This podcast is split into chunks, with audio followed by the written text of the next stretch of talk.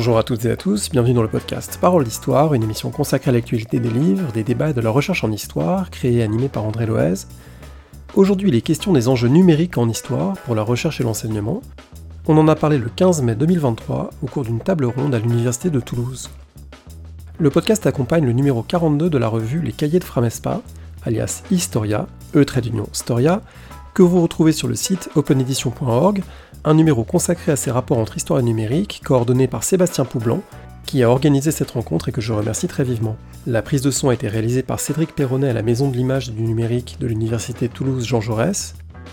Presque deux heures d'échange et une grande richesse sur ces questions plus actuelles que jamais, et pour lesquelles vous retrouvez en lien les textes cités, les références sur le site de Parole d'Histoire ou sur celui des cahiers de Framespa, sans oublier le minutage de l'émission pour naviguer vers les thèmes qui vous intéressent. Merci et très bonne écoute. Nous parlons aujourd'hui des rapports entre histoire et numérique, euh, qui est un sujet de plus en plus important, de plus en plus important, mais peut-être pas toujours euh, pris assez au sérieux qu'il le faudrait par une partie de nos collègues, euh, par une partie de la communauté historienne. Et pour le prendre au sérieux, eh bien, Sébastien Poublan, Nicolas Marquet ont eu l'idée de réunir cinq, six personnes, même si je me, je me compte dans cette table ronde organisée donc à Toulouse. Je vais laisser la parole à Sébastien Poublan, qui est ingénieur de recherche à Framespa, et Nicolas Marquet, maître de conférence à l'Université de Toulouse, qui vont dire le sens de cette rencontre. Et puis ensuite, on va avoir un, tour de table le plus large possible pour discuter de ces enjeux. bonjour André, merci euh, de cette présentation. Euh, alors effectivement, ça fait plusieurs années qu'avec Nicolas, nous menons un séminaire Histoire et Humanité numérique. Et euh, cette année, ce séminaire euh, prend fin dans sa itération actuelle et on va le relancer à partir de l'an prochain, cette fois-ci en mélangeant des historiens d'un côté et des informaticiens de l'autre. Et pour clôturer ce séminaire, nous avons voulu faire un numéro spécial dans les cahiers de Framespa, qui sera publié à l'été 2023. Et nous avons plusieurs entretiens dans ce numéro, dont l'un d'entre eux a trait à un fil rouge de ce séminaire, à savoir euh, comment est-ce qu'on enseigne l'histoire à l'ère numérique, comment est-ce qu'on enseigne le numérique en histoire. Et l'idée de cet entretien, c'était justement de changer un petit peu de média et de créer, plutôt qu'un entretien écrit, un podcast euh, grâce à toi et, et nous t'en remercions. L'idée, c'était que cet entretien soit l'occasion de faire un point d'étape sur l'évolution de l'informatique, puis du numérique dans l'enseignement de la discipline historique, et d'aborder un petit peu les différents cycles universitaires, les prérequis techniques, la dissociation entre les outils d'un côté et la méthode historienne de l'autre, revenir sur les ressentis disciplinaires ou interdisciplinaires, et puis aussi les débouchés professionnels des étudiants et des étudiantes que nous formons en histoire. Tout à fait d'accord. Et donc, je vous propose de directement laisser se présenter nos intervenants du jour, peut-être euh, à commencer par Elodie. Bonjour, merci. Donc moi je suis Elodie Guillon, je travaille actuellement à l'Université de Toulouse. Je suis responsable d'une cellule d'innovation pédagogique et euh, avant ça en fait j'étais chef de projet euh, d'un projet euh, formation et numérique appelé Deux Campus, Toulouse Hybrid Education Campus, qui visait à à hybrider des formations sur le site toulousain et à Montpellier 3. Euh, avec le sujet, j'ai également un, rapport plutôt, plutôt recherche, euh, puisque je tiens une rubrique euh, dans la revue Anabase, une revue d'histoire de l'Antiquité et de réception de cette histoire, qui s'appelle Antiquité numérique, où on s'intéresse justement aux projets qui mettent en place des outils des humanités numériques. Et puis, je suis également enseignante, enfin pour une petite partie de mon temps, chargée de, chargée de TD en licence d'histoire et c'est euh, voilà tout, tout, cet intérêt pour le numérique, que ce soit formation ou recherche avec l'histoire, qui m'amène aujourd'hui. Avec nous euh, également aujourd'hui Caroline Muller. Oui, bonjour à tous et à toutes. Donc, euh, je suis Caroline Muller, je suis maîtresse de conférences en histoire contemporaine à l'université Rennes 2. Et je travaille sur ces questions d'histoire et numérique depuis longtemps maintenant, une dizaine d'années. J'ai commencé à m'intéresser à ces sujets euh, pendant ma thèse, puis quand j'ai été euh, professeur agrégé à l'université de Reims, où là j'étais plutôt sur le, volet pédagogie. J'ai été en charge d'un cours complet de, licence euh, de culture historienne, de culture numérique pour historiens et historiennes. Donc là j'ai développé, disons, un, cycle complet destiné à former hein, les, les, étudiants étudiantes présents aux enjeux spécifiques à la discipline historienne et c'était, c'est ça qui était un peu particulier par rapport à ce qui pouvait exister euh, à l'époque, hors le cours d'outils informatiques à l'EHESS, dont Emilia Ruiz parlera sans doute tout à l'heure. et puis ensuite, j'ai élargi ces questionnements dans un, projet de recherche cette fois, qui s'est d'abord intitulé Le goût de l'archive à l'ère numérique, en, en, référence à un livre d'Arlette Farge paru en 1989, Le goût de l'archive, où on se questionnait avec Frédéric Claver sur les nouveaux, les nouveaux rapports à l'archive nés justement de, la diffusion de l'ordinateur et différents outils dans, nos métiers. Et aujourd'hui, ça s'appelle euh, culture historienne à l'ère numérique. Et on, réfléchit, on continue euh, cette, cette, enquête sur euh, ce que l'informatisation du métier change dans nos questions, nos pratiques. Et c'est un projet qui est toujours en cours. Voilà. Je précise évidemment que les, différents textes auxquels vous venez de faire allusion, les, autres qu'on citera, qu'on sera amené à citer, on les trouvera en lien. C'est évidemment l'un des, atouts, l'un des bienfaits du numérique, c'est de pouvoir euh, très facilement euh, donner accès euh, aux textes que l'on mentionne. Et donc, il y aura aussi bien sur le site de Parole d'Histoire que j'imagine sur un site de Framespa ou en lien électronique dans la version papier, enfin dans la version PDF, etc. On, trouvera tous les moyens de diffuser ces textes. Et on termine avec Emilia Ruiz, cinquième participant. Oui, bonjour. Moi, je suis professeur assistant à Sciences Po, euh, après avoir été maître de conférence en histoire pendant quelques années à, l'Université de Lille. Donc moi, mon lien avec le, sujet, et c'est un peu comme Caroline, il naît euh, d'abord de, de, questions pédagogiques, en fait. J'ai commencé à m'intéresser à à la question du, rôle du numérique dans la formation des historiens, tout simplement comme moi j'étais en formation et que j'avais juste un tout petit peu d'avance par rapport aux étudiants euh, que j'avais face à moi, puisque euh, j'ai commencé à donner des cours à l'université Paris 7 comme vacataire quand j'étais en master, puis à, à l'EHESS quand j'étais en doctorat. Et en fait, avec une collègue, Francisca Heimberger, qui était doctorante avec moi à l'époque, euh, on était très régulièrement confrontés à des demandes d'étudiants qui euh, voulaient savoir comment on faisait avec euh, le tableur pour remontrer les courbes qu'on leur montrait, comment on faisait avec euh, les logiciels de bibliographie pour faire nos bibliographies facilement, etc. Et on a été amené comme ça, en fait, à décider de créer le, cours que, citait Caroline, c'est un cours qu'on avait appelé outils informatiques pour les historiens et historiennes. on l'appellerait numérique pour historiens et historiennes aujourd'hui, mais en fait, ça renvoyait à, la même chose.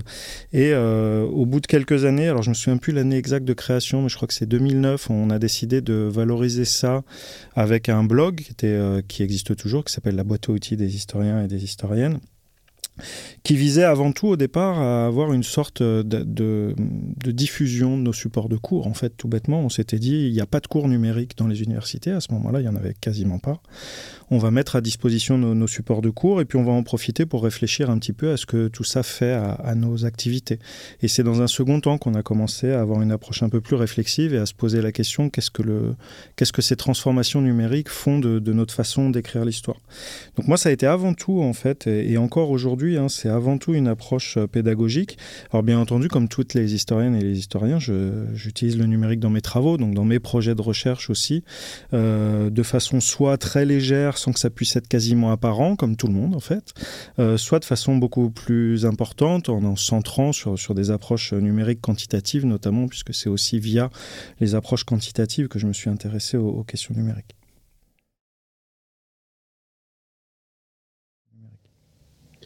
Merci pour ce premier euh, tour de table qui est intéressant parce que euh, il dessine d'une certaine manière des, profils, ceux qu'on surnomme parfois les geeks de service, c'est-à-dire des gens qui sont euh, investis dans ces domaines, qui ont des compétences dans ces domaines et qui pour ces raisons-là sont à la fois des gens indispensables, mais parfois pas toujours pas toujours au centre des, institutions d'enseignement parce que précisément on leur délègue souvent le numérique. On sera amené à, revenir sur ces enjeux. Un des enjeux, c'est comment on généralise, comment on, fait que on sort de l'exception pour que ça devienne la règle, que ça devienne finalement quelque chose qui est qui est facile à partager, aussi facile à partager que, je sais pas, critique interne, critique externe, voilà, qui sont les, les bases, les bases du, du métier.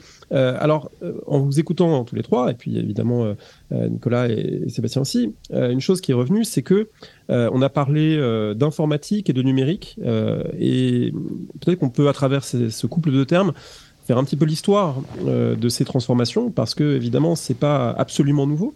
Hein, euh, dès les années 1960, 70, 80, il y a des, textes programmatiques, il y a des efforts euh, conséquents, il y a des budgets d'investissement dans beaucoup d'universités qui achètent de, gros ordinateurs avec des salles pour les stocker, etc.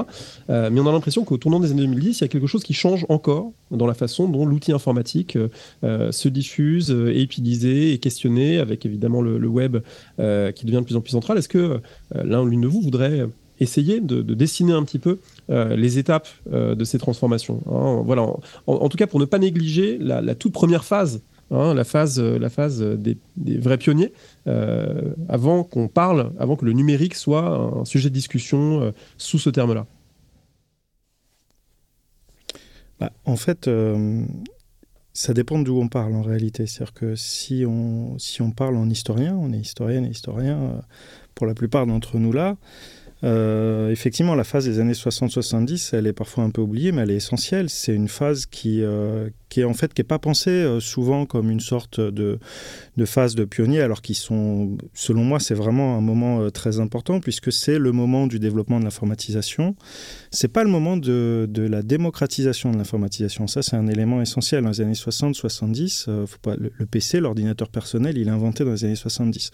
Donc, faut se dire que tout ce qui précède, c'est des, des, technologies qui sont très très très coûteuses, qui, euh, pour vous donner un exemple, en France dans les années 70, je crois qu'il y a un endroit où il y a un grand ordinateur, c'est à l'ENS de Lyon, je crois, ou quelque chose, euh, ou pas loin, enfin en gros c'est là où tout le monde allait pour faire de, la linguistique appliquée à l'histoire. Euh, c'était encore la mécanographie en quelque sorte, version informatique, c'est des cartes perforées, etc. Donc c'était des investissements lourds, des projets de recherche très collectifs, etc. Ça, on l'a un peu oublié. Ce qu'on a retenu quand même et qui est important, c'est que c'est un moment de développement, notamment de l'analyse statistique textuelle. Donc, en gros, les, fondateurs, c'est des gens comme Antoine Pro, par exemple, euh, qui, ont, vraiment euh, développé un certain nombre de réflexions historiographiques qui, à mon avis, ont été essentielles pour ce qu'on connaît aujourd'hui. Mais si on peut dire qu'il y a eu une autre étape, c'est parce qu'en fait, tout ça a un peu, non pas disparu, mais est devenu euh, assez marginal dans l'historiographie au fil des années 80 et 90. Moi, mon interprétation, et je, peux me tromper, hein, mais mon interprétation, c'est que c'est très lié euh, à la dévalorisation en quelque sorte des approches quantitatives en, histoire, des valorisations dont sont en partie responsables les approches quantitatives en histoire, hein. euh, mais le fait qu'on a commencé un petit peu à rejeter les, aspects quanti font qu'on a de moins en moins parlé de ces questions-là, et en fait l'ère dite numérique, avec l'apparition dans les années 2000 euh, d'un certain nombre de transformations qui ne sont plus des transformations uniquement informatiques, on parle plus uniquement de matériel, mais on parle de numérisation, l'information circule sous forme informatique, euh, a changé, a rechangé la donne parce que toute une partie de l'historiographie qui continuait à s'intéresser aux usages de l'informatique en histoire, souvent des médiévistes notamment, euh, faisait du quanti sans faire de l'histoire économique, sans faire de l'histoire sociale forcément, et donc toutes ces approches-là ont, été relues d'une façon un peu différente. Et euh, en fait, ce qui a vraiment changé, c'est que euh, c'est devenu un peu plus visible avec le mouvement des humanités numériques, en quelque sorte. C'est-à-dire que finalement, toutes ces approches qui existaient encore, mais qu'on pourrait qualifier de marginales, mais je n'emploie pas du tout le terme de façon dévalorisante, hein, mais euh, disons c'était une petite partie des collègues qui travaillaient de cette façon-là, eh bien, le fait qu'un mouvement commence à se structurer autour de la notion d'humanité numérique, donc pour le dire de façon un peu rapide, en France, on peut dire que c'est le ZATCAN de Paris, c'est une conférence, une non-conférence organisée en 2010 qui a abouti à l'écriture collective de quelque chose qui s'est appelé le Manifeste des humanités numériques, euh, qui ensuite euh, a donné lieu à beaucoup de rencontres. Euh, l'un des derniers avatars, c'est la création d'une revue qui s'appelle Humanité numérique, qui découle quasiment en direct de, de ces événements-là, a redonné une sorte de visibilité à ces approches informatique, disons, de l'histoire, sous un autre terme, parce que l'enjeu n'est plus seulement de d'utiliser un ordinateur euh, comme un instrument technique, mais de vraiment penser différemment parce que ce qui a changé depuis le milieu des années 2010, c'est la nature même de nos sources, qui ne sont plus forcément des sources euh, directement papier, et dont il faut réfléchir un petit peu à la façon dont on travaille avec elles. Pourquoi est-ce qu'on observe ce tournant autour des années 2010, au moment où il y a ce manifeste euh, les humanités numériques euh, euh, Il y a des changements, il y a des changements dans le rapport aux sources, la numérisation des sources. Il y a des changements aussi dans l'équipement qui devient accessible pour les individus. Il y a des changements aussi dans la mise en réseau internet et la, multiplication des sites institutionnels, des, réseaux. Je pense par exemple, on a parlé des médiévistes à Ménestrel, qui est ce, ce, site annuaire en quelque sorte des ressources disponibles sur le net pour les médiévistes. Est-ce que, on, pour le dire dire autrement, est-ce que dans les années 2010, c'est un, saut quantitatif? Est-ce qu'on a de plus en plus de choses disponibles, aussi bien matérielles que logicielles, que sites, et du coup, euh, ça permet qu'il y ait une masse critique qui fait qu'il y a un mouvement qui se constitue Ou est-ce qu'il y a un changement de regard qui est porté sur ces, sur ces éléments? Caroline Miller, je ne sais pas si vous voulez. Euh, oui. Alors, oui, les années 2010 me paraissent être un, moment un peu clé. à la fois parce que de plus en plus massivement, les historiens, les historiennes voient leur métier se numériser notamment par euh, l'accès à l'ordinateur personnel, mais aussi l'appareil photo euh, très léger, compact qu'on peut emmener dans les centres de lecture euh, des archives. on commence à, avoir des, campagnes photographiques hein, qui sont faites dans les, dans les centres de conservation. Et en même temps, c'est le moment humanité numérique et c'est le moment où émerge aussi tout un questionnement sur ce que c'est que les humanités numériques par rapport à la aux pratiques massives du métier, avec une inquiétude sur le fait que peut-être le numérique, ce serait quelque chose de réservé aux ingénieurs ou que ça ne prendrait pas en compte les problèmes euh, disciplinaires. Et on est les héritiers de cette situation-là, d'une forme de, méfiance en fait, de, oui, de, de, prudence euh, vis-à-vis euh, de, de, ce qu'on a appelé les humanités numériques. C'est-à-dire qu'au moment même où ce champ-là se structurait, euh, c'était le moment où euh, d'autres qui n'étaient pas dans ce champ des humanités numériques euh, commençaient à s'équiper et commençaient à avoir leur, leur, pratique de recherche très transformée, mais sans se reconnaître forcément dans, dans des logiques d'équipement lourd ou de montée en compétences particulières autour de gros projets. Donc ça, c'est un petit peu ce qui, se passe, à mon avis, dans les années 2010. Euh, alors si on s'intéresse euh, vraiment spécifiquement à, ce qui s'est produit en histoire, c'est vrai qu'il y a un, rapport euh, au document qui, qui est tout à fait transformé parce que c'est le moment de mise en ligne massive de corpus numérisés aussi. Alors ça, maintenant, ça, fait, ça commence à faire une dizaine d'années hein, que les choses sont numérisées, parfois même renumérisées, parce que les premières campagnes de numérisation euh, ont été faites parfois avec des critères et des, qui ne sont plus les nôtres aujourd'hui en termes de, qualité. Donc c'est le moment où on a de plus en plus de corpus numérisés et mis en ligne, parce que c'est pas toujours la, même chose, on peut numériser euh, sans mettre en ligne. Euh, c'est le moment où explose aussi des outils comme le mail, ça paraît en fait euh, aujourd'hui très prosaïque et on en souffre, je crois, collectivement de cette explosion du mail. Mais en fait, ça a beaucoup changé les, pratiques de communication de la recherche, euh, ça a beaucoup changé euh, la vitesse de circulation de, l'information. Et puis, on pourrait aller encore plus loin, ne serait-ce que le, le, développement du traitement de texte. Là aussi, ça n'a l'air de rien, mais en fait, un traitement de texte, c'est pas du tout la même chose que l'écriture papier ça implique de rentrer dans un dispositif euh, tout à fait euh, spécifique avec des contraintes qu'on n'identifie pas forcément. Donc, euh, un traitement texte des années 2020 n'est pas forcément le même qu'un traitement texte des années, eh ben, pas du tout. 1990. Et oui. Donc en fait, c'est ce que Sébastien Poublin, dans un article, a appelé la numérisation du métier. Et, et ça, on peut effectivement la dater d'une dizaine, quinzaine d'années, disons. On commence à voir, par exemple, des thèses qui sont faites quasiment exclusivement à partir d'archives euh, photographiées dans les années 2010. Pour ajouter une chose dans, les transformations, vu qu'on parle aussi de questions pédagogiques, c'est que ce qui a massivement changé aussi, c'est la naissance de tout un tas de plateformes et de portails euh, auxquels, avant le milieu des années 2000, euh, soit elles n'existaient pas, soit elles étaient très, enfin, à, peine en embryon. C'est-à-dire que euh, Revue.org, qui est devenu euh, Open Edition, euh, est né en 1999. Je crois qu'il y avait trois revues dessus et pas de revue d'histoire. Au milieu des années 2000 et encore plus dans les années 2010, Kern, Revue.org, les, équivalents états-uniens comme JSTOR, etc., ont fait irruption en quelque sorte dans, nos méthodes de travail et dans les méthodes de travail de nos étudiants. C'est aussi la décennie des ENT, c'est-à-dire que c'est quelque chose qui est devenu quasiment un passage obligatoire euh, euh, pas toujours dans, le même sens parce que euh, le NT, par exemple, dans le secondaire, c'est pas tout à fait la même chose que le NT dans le supérieur. Mais en gros, c'est toutes ces plateformes pédagogiques qui, qui servent d'interface entre nous et les étudiants. tout ça s'est développé dans ces années-là. Pour se faire quand même une idée, on n'est pas très vieux. Moi, j'ai fait une maîtrise entre 2003 et 2005. À l'époque, les revues, il fallait aller les dépouiller à la BNF si on voulait une collection complète. Aujourd'hui, on peut consulter toutes les annales, euh, toute la revue 20e siècle, toute la revue historique en ligne. Ça, ça a aussi changé quelque chose, non seulement à nos métiers à nous, mais euh, au travail de nos étudiants et à la façon dont on les fait travailler. Et ça, c'est allé très vite parce que pour comparer avec l'expérience d'Emilien, moi, je commence ma thèse en 2012. J'ai le souvenir seulement de quelques textes d'avoir eu besoin d'aller vraiment en bibliothèque pour les voir. Sinon, euh, en l'espace de 6-7 ans, le paysage documentaire avait euh, été complètement bouleversé en fait. Moi, je compléterai avec, euh, mais ça va exactement dans le même sens, avec les objets hein, pour l'Antiquité. C'est aussi la numérisation des collections des musées et donc un accès complètement différent à l'objet, un accès qu'on peut avoir à distance via Internet. Il y a ça, il y a le changement aussi de rapport à, l'espace, c'est-à-dire qu'on passe du rapport archéologique du site au système de site.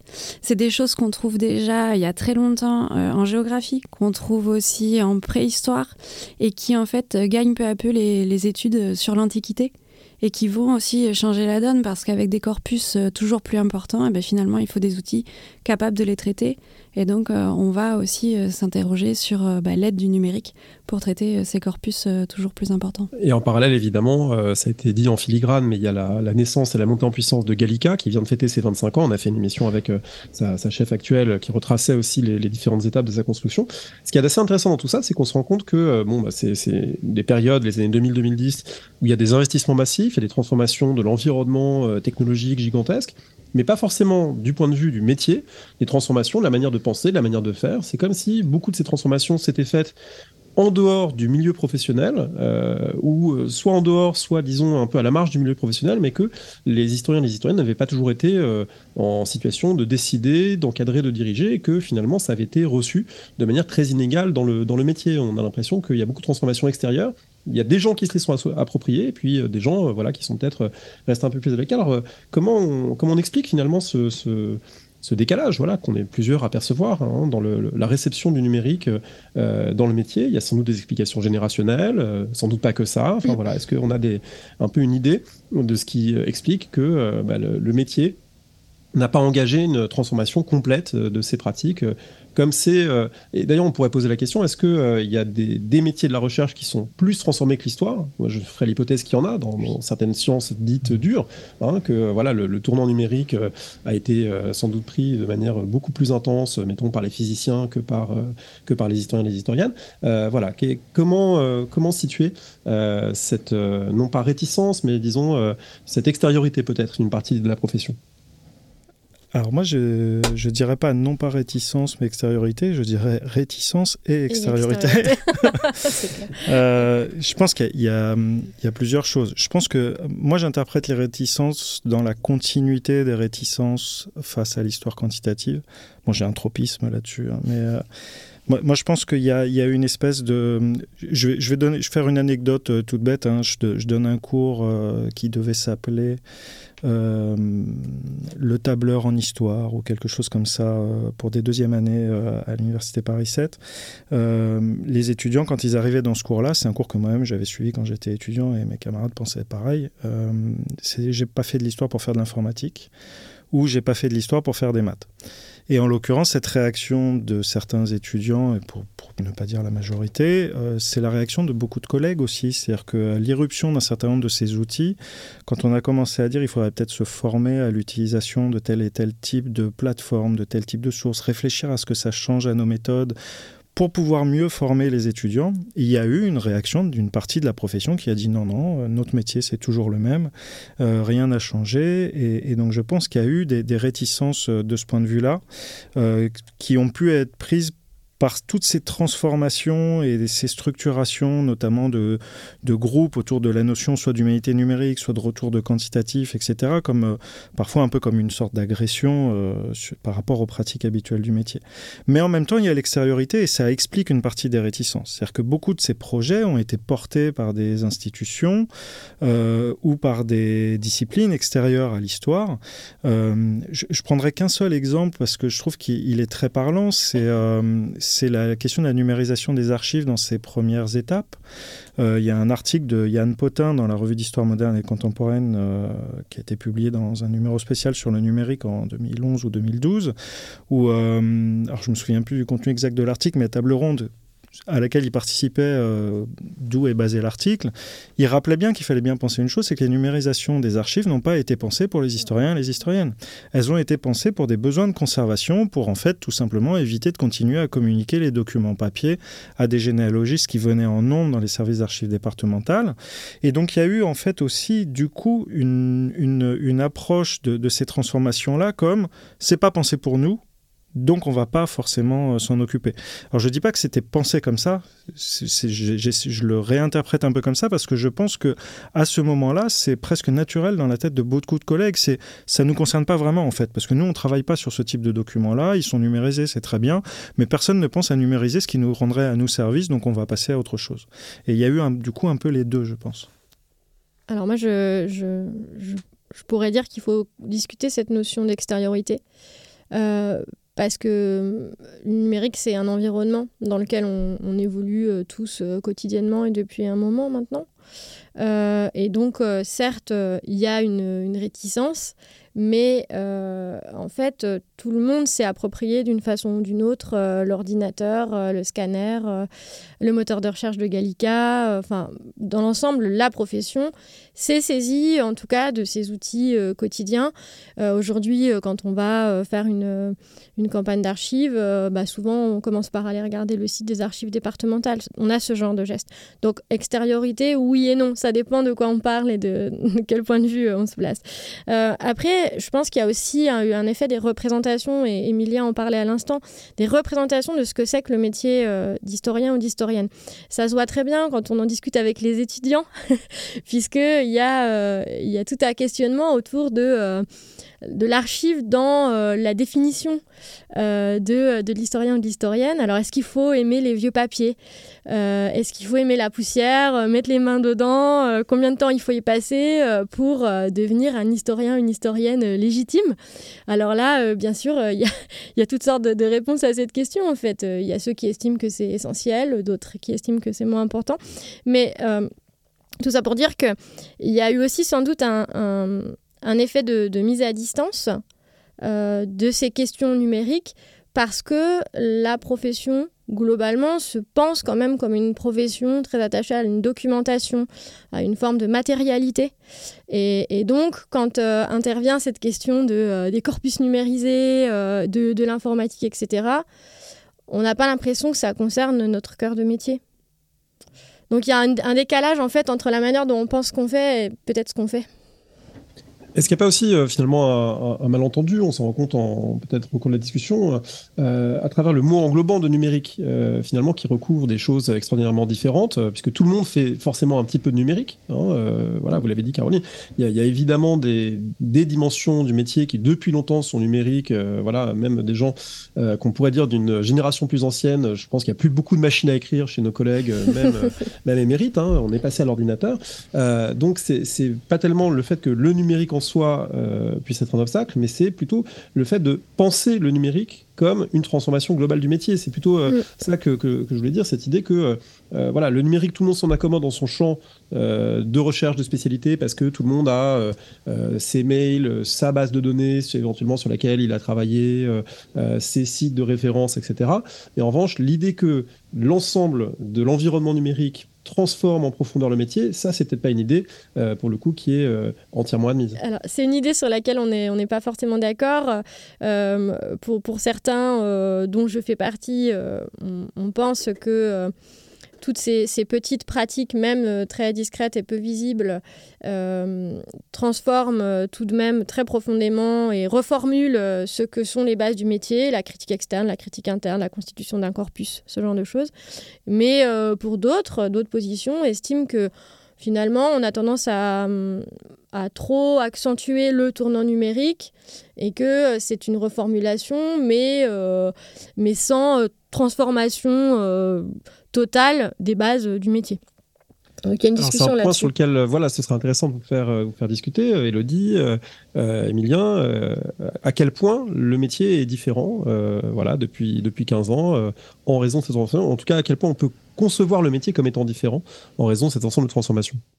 Bah, pour moi, en fait, moi je fais partie de ceux qui ne sont pas tout à fait convaincus par, par l'idée de révolution, mais à, une, à une précision près, tout a changé on fait plus du tout de l'histoire de la même façon, ça j'en suis bien d'accord. Euh, là où moi j'aurais tendance à nuancer l'idée de révolution numérique, non seulement parce qu'on n'arrête pas de parler de numérique englobant, et, je trouve que effectivement c'est important de, bien dire que quand on dit le numérique, c'est parce que c'est plus simple pour nous de, de, parler de toutes ces transformations, mais que c'est quand même pas tout à fait la même chose que d'avoir euh, des activités qui changent parce qu'on a accès à des revues en ligne et euh, constituer un corpus de données nativement numériques pour les exploiter avec des outils statistiques avancés, etc. On parle de deux choses qui n'ont rien à voir et on dit c'est du numérique. Mais c'est pour simplifier. Et j'aurais tendance à dire que révolution est encore plus galvaudée. Donc euh, révolution numérique, euh, en fait, les fondements de la discipline, moi je suis convaincu par le fait que les fondements de la discipline n'ont pas changé. Mais en fait, c'est peut-être pas que je suis convaincu, c'est peut-être que je veux absolument que les fondements de la discipline ne changent pas, parce que je pense que c'est ce qui nous permet de mieux, gérer, pardon, c'est ce qui nous permet de mieux gérer le, le tournant numérique. C'est-à-dire que, par exemple, critique interne, critique externe est tout à fait transposable euh, à l'analyse de la documentation numérique. Le principal problème d'une partie de nos étudiants, de nos collègues, nous-mêmes parfois, je, m'inclus dedans, hein, c'est de parfois oublier de pousser par exemple la critique externe à son terme quand on est face à un document numérisé. Quand on va dans une salle d'archives qu'on est confronté à des documents. Moi, il y a une très lointaine époque en maîtrise, j'ai travaillé sur euh, la non-intervention en Espagne. J'allais au Quai d'Orsay, j'avais un document de 1935. Je me disais, ce document-là, je l'ai sous la main. Qu'est-ce qui fait que je l'ai sous la main? Qu'est-ce qui fait qu'il n'a pas été détruit? Euh, D'ailleurs, c'est une copie, c'est pas une version originale puisque c'est une pelure. Euh, pourquoi c'est pas la version originale? Voilà, on se posait toutes ces questions-là. Puis si on va sur un site web qui nous donne accès aux données, euh, aux données du Quai d'Orsay, on va prendre la dépêche, on va dire ah super, j'ai le texte, il est disponible. Je caricature un petit peu, mais en fait, euh, c'est pas le fondement de la, de la méthode historique qui pose problème là, c'est le fait qu'on l'applique pas. Et moi, je suis assez convaincu par le fait que tout a changé parce que, euh, effectivement, les photos, euh, Caroline parlait des, photos tout à l'heure, on, ne travaille plus du tout de la même façon dans un centre d'archives. D'ailleurs, les archivistes euh, le voient bien. D'ailleurs, c'est très embêtant pour une partie des gens qui travaillent aux archives parce qu'avant, ils avaient du monde tout le temps. Et là, maintenant, on n'est plus très nombreux dans les salles d'archives parce qu'en fait, on va aux archives, on prend 10 000 photos en trois jours et on rentre travailler chez nous. On est bien d'accord qu'on ne travaille plus du tout de la même façon. Pour autant, le fondement de de notre métier, c'est la critique de la documentation pour essayer d'élaborer un récit vrai, etc. Je ne vais pas faire cours d'historiographie, mais je pense que ça, ça n'a pas changé et qu'il vaut mieux faire attention à ne pas trop penser que ça a changé parce que c'est ce qui donne ensuite naissance à des très grands projets faramineux, numériques, de numérisation totale d'une euh, ville ou que sais-je, où il n'y a pas d'historien intégré et où en fait à la fin on a des résultats où bah, bien sûr quand on parle avec les collègues et que pour eux les humanités numériques c'est ça, eh bien, ils se sentent encore plus extérieurs à ce type d'approche.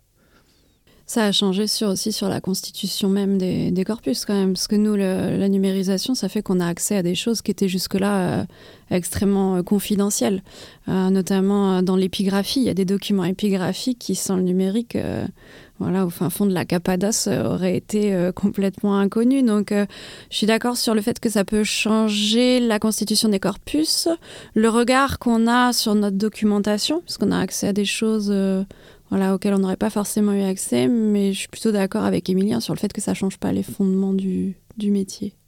Ces fondements du métier, ça passe aussi par des, formes de publication dont on pourrait interroger les, changements ou pas, parce que il me semble que dans la, dans la profession, il y a toujours des, des ordres de grandeur symbolique qui sont attachés au livre, euh, à l'article, mais à l'article euh, passant euh, dans une revue instituée d'abord comme revue papier, c'est-à-dire qu'avant d'avoir une version en ligne, les annales ou la RHMC étaient des revues papier, et du coup, euh, la, la, force symbolique euh, d'un article dans ces revues est plus grande que celle d'un billet de blog, et plus grande que celle euh, d'une publication en ligne qui n'est pas passée dans, dans ce cadre-là. Donc est-ce qu'il n'y a pas aussi une forme d'inertie de nos modes de production et de nos modes d'écriture qui explique que le numérique, c'est très important de s'y atteler, c'est très important d'y réfléchir d'y travailler, mais que au moment euh, de, finaliser euh, euh, les recherches, d'écrire, de diffuser, et du coup d'avoir les gains symboliques qui vont avec dans le métier, bah, finalement on, reste sur des choses, des modes d'écriture assez, sages. Moi, j'ai pas connaissance de beaucoup de, projets, de thèses ou d'HDR nativement numériques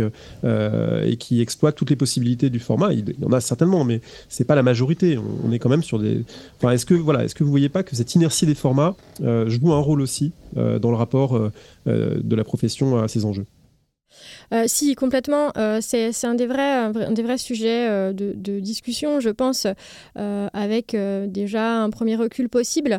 Par exemple, si on regarde la façon dont étaient considérés les, blogs, les carnets de recherche, il y a une dizaine d'années, moi j'ai souvenir que quand j'ai ouvert le mien, j'ai essuyé une salve de, critiques sur le fait qu'on perdait notre temps, tout ceci n'était quand même pas de, la, de la bonne et vraie, et vraie science historique en, en du etc. Et en fait, ça, c'était une expérience assez communément partagée euh, euh, parmi la, petite communauté euh, de, gens qui écrivaient des blogs il y a une dizaine d'années. Après, André, vous, vous parliez de, de la dimension symbolique, de la valeur symbolique d'un texte. En fait, je pense que quand on montre pas de blanche, c'est-à-dire qu'on fait par ailleurs son article papier, son livre papier, bref, qu'on se plie à toutes ces règles-là, Ensuite, euh, ce qu'on peut écrire au format numérique euh, apparaît comme, euh, disons, la, cerise sur, sur le gâteau.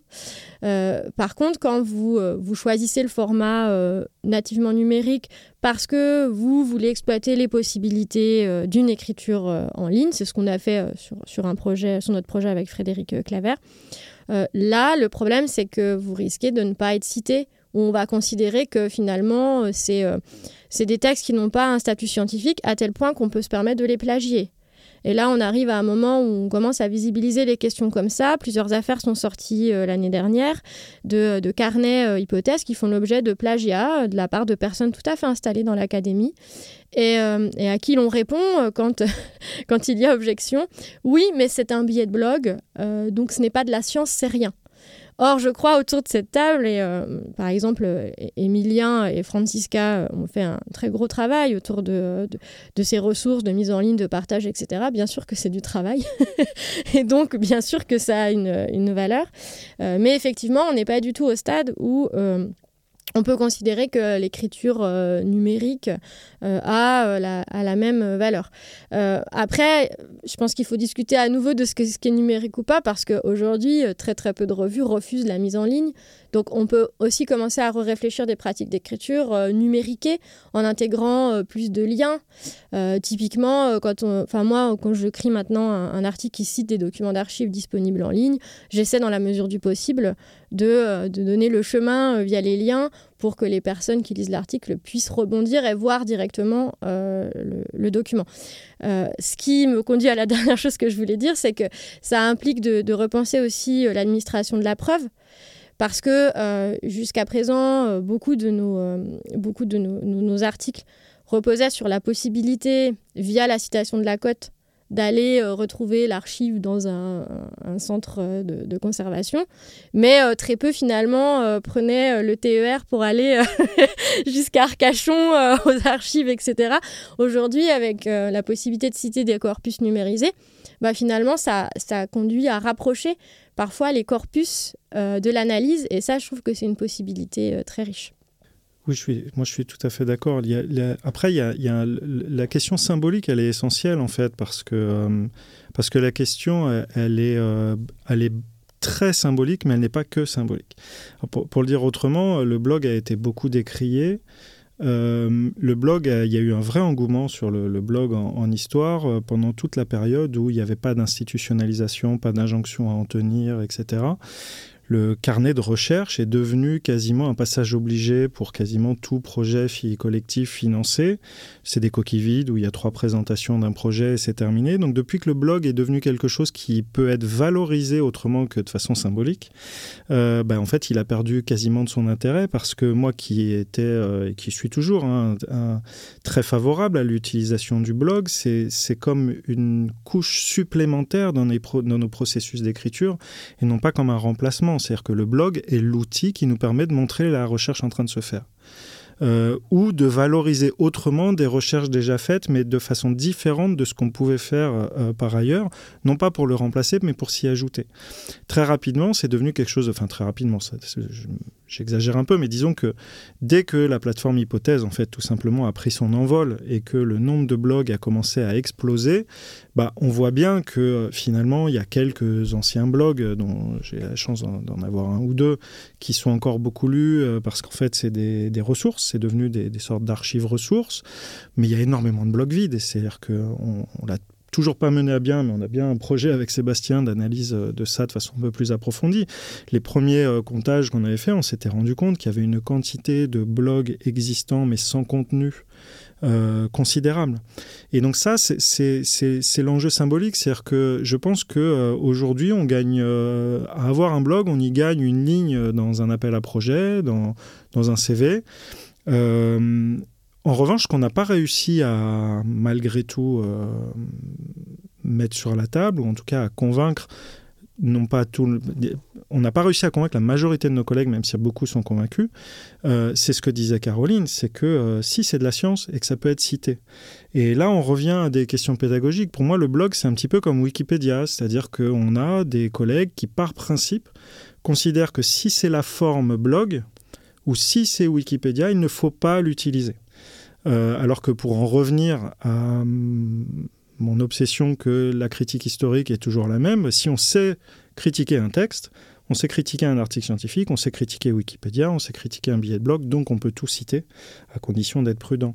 Et je pense que c'est là qu'on a perdu, c'est dans cette dimension-là. Je pense que c'est difficile aujourd'hui d'arriver à convaincre que euh, des formes alternatives de diffusion de la recherche euh, sont des formes de qualité. C'est un petit peu comme si euh, on avait des formes un peu de, qualité secondaire, mais c'est pas grave, ça existe et c'est très bien pour les étudiants et les passionnés, mais que nous qui sommes euh, des professionnels de la profession, eh bien nous on lit que les revues et les livres publiés en version papier et on n'exploitera pas, le reste. Ça, je pense que c'est il y a un blocage qui est, assez difficile à dépasser. Alors, ce que disait Caroline sur la question du, du plagiat, moi j'irais même plus loin, c'est-à-dire que moi je suis convaincu de la nécessité nécessité du libre accès. Quand j'ai soutenu ma thèse euh, en 2013, euh, peut-être, euh, je sais plus, c'était peut-être une semaine après la soutenance, la thèse était en ligne. Je sais que j'ai été en partie plagié, je sais que des collègues qui l'ont lu l'ont pas cité, et je sais que quand j'en ai discuté avec des, des spécialistes qui m'ont dit oui, mais le livre n'existe pas, tant qu'il n'existe pas, la thèse n'existe pas. Et ça, on voit bien que, et pourtant, elle a été énormément téléchargée, lue. J'ai plein de collègues qui m'ont contacté après l'avoir lue euh, pour, euh, pour des conseils d'archives ou de méthodos, etc.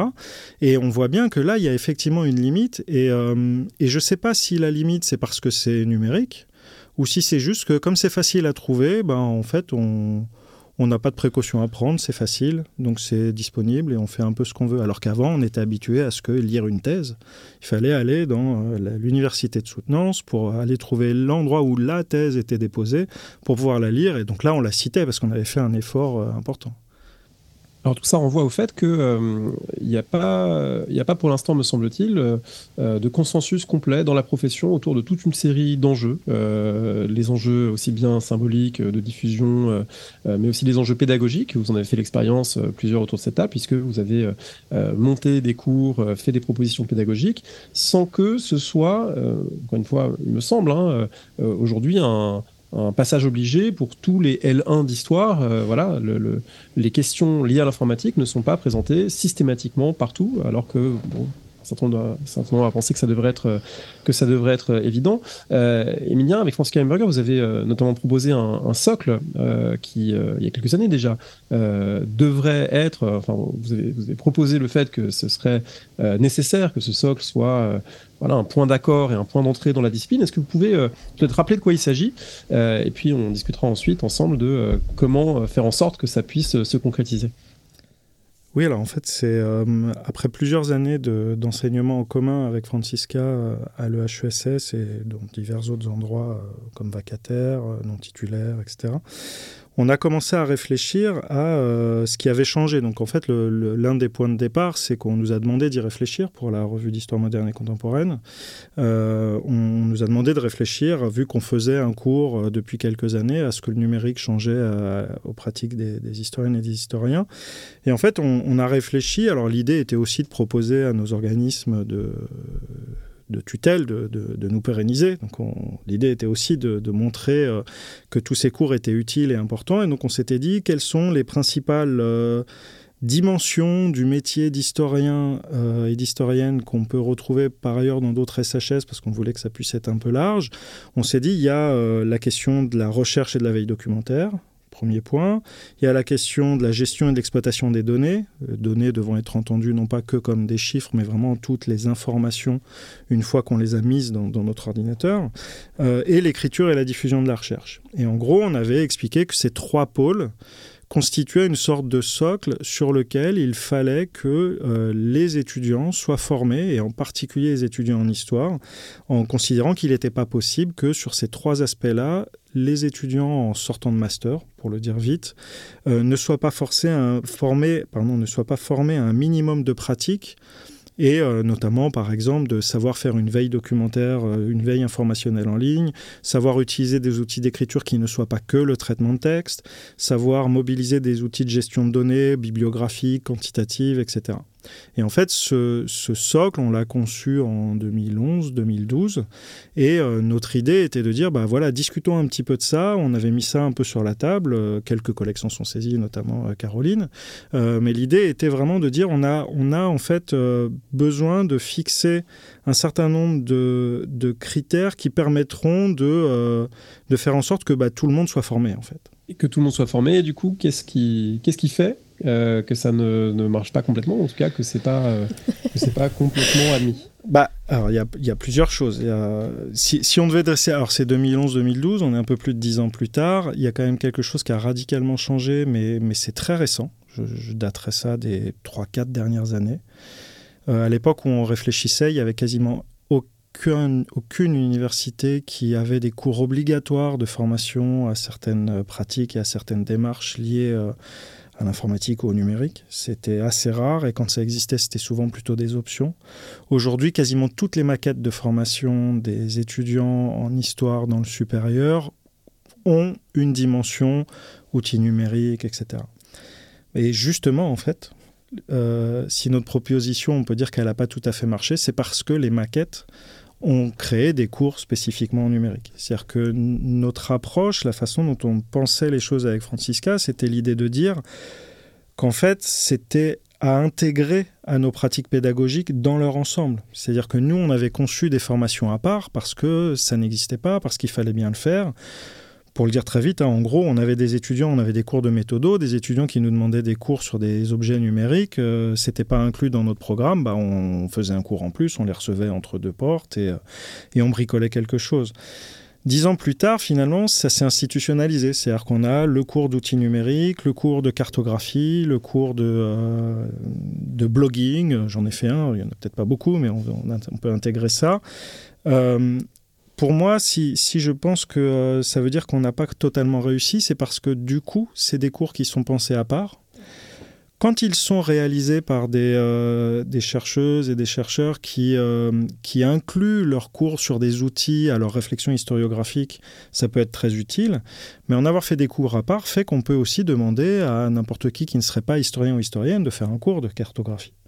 C'est pas inintéressant, mais ça déconnecte complètement les questions numériques de nos questions quotidiennes, des pratiques des étudiants, des pratiques des chercheurs, alors qu'il me semble que le meilleur moyen de faire en sorte que tout cela se normalise un peu, le fait qu'on avait fait une interview avec Claire Lemercier à peu près à l'époque du socle commun, euh, historienne, spécialiste des méthodes quantitatives euh, entre autres, qui disait que le, vrai défi c'était de faire en sorte que euh, tout le monde s'approprie suffisamment ces outils pour qu'on dise on fait de l'histoire et que ça, ça veut dire qu'on utilise le numérique.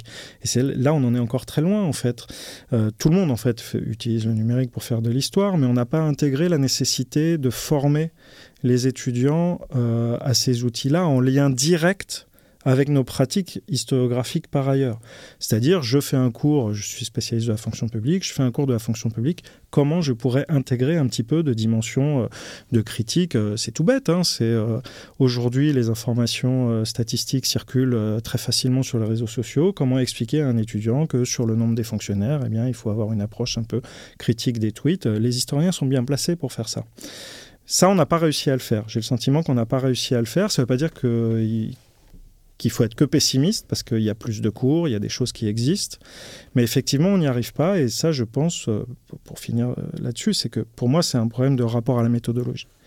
L'enseignement de la méthodologie euh, en histoire, je ne sais pas si, je n'irai pas jusqu'à dire que c'est pareil dans toutes les disciplines, mais en tout cas en histoire, est souvent considéré comme quelque chose de, de moins noble si on est chargé des ateliers méthodologiques, si on est chargé des TD, si on est chargé de, de, ce genre de choses-là, c'est un petit peu comme si on était obligé d'y aller.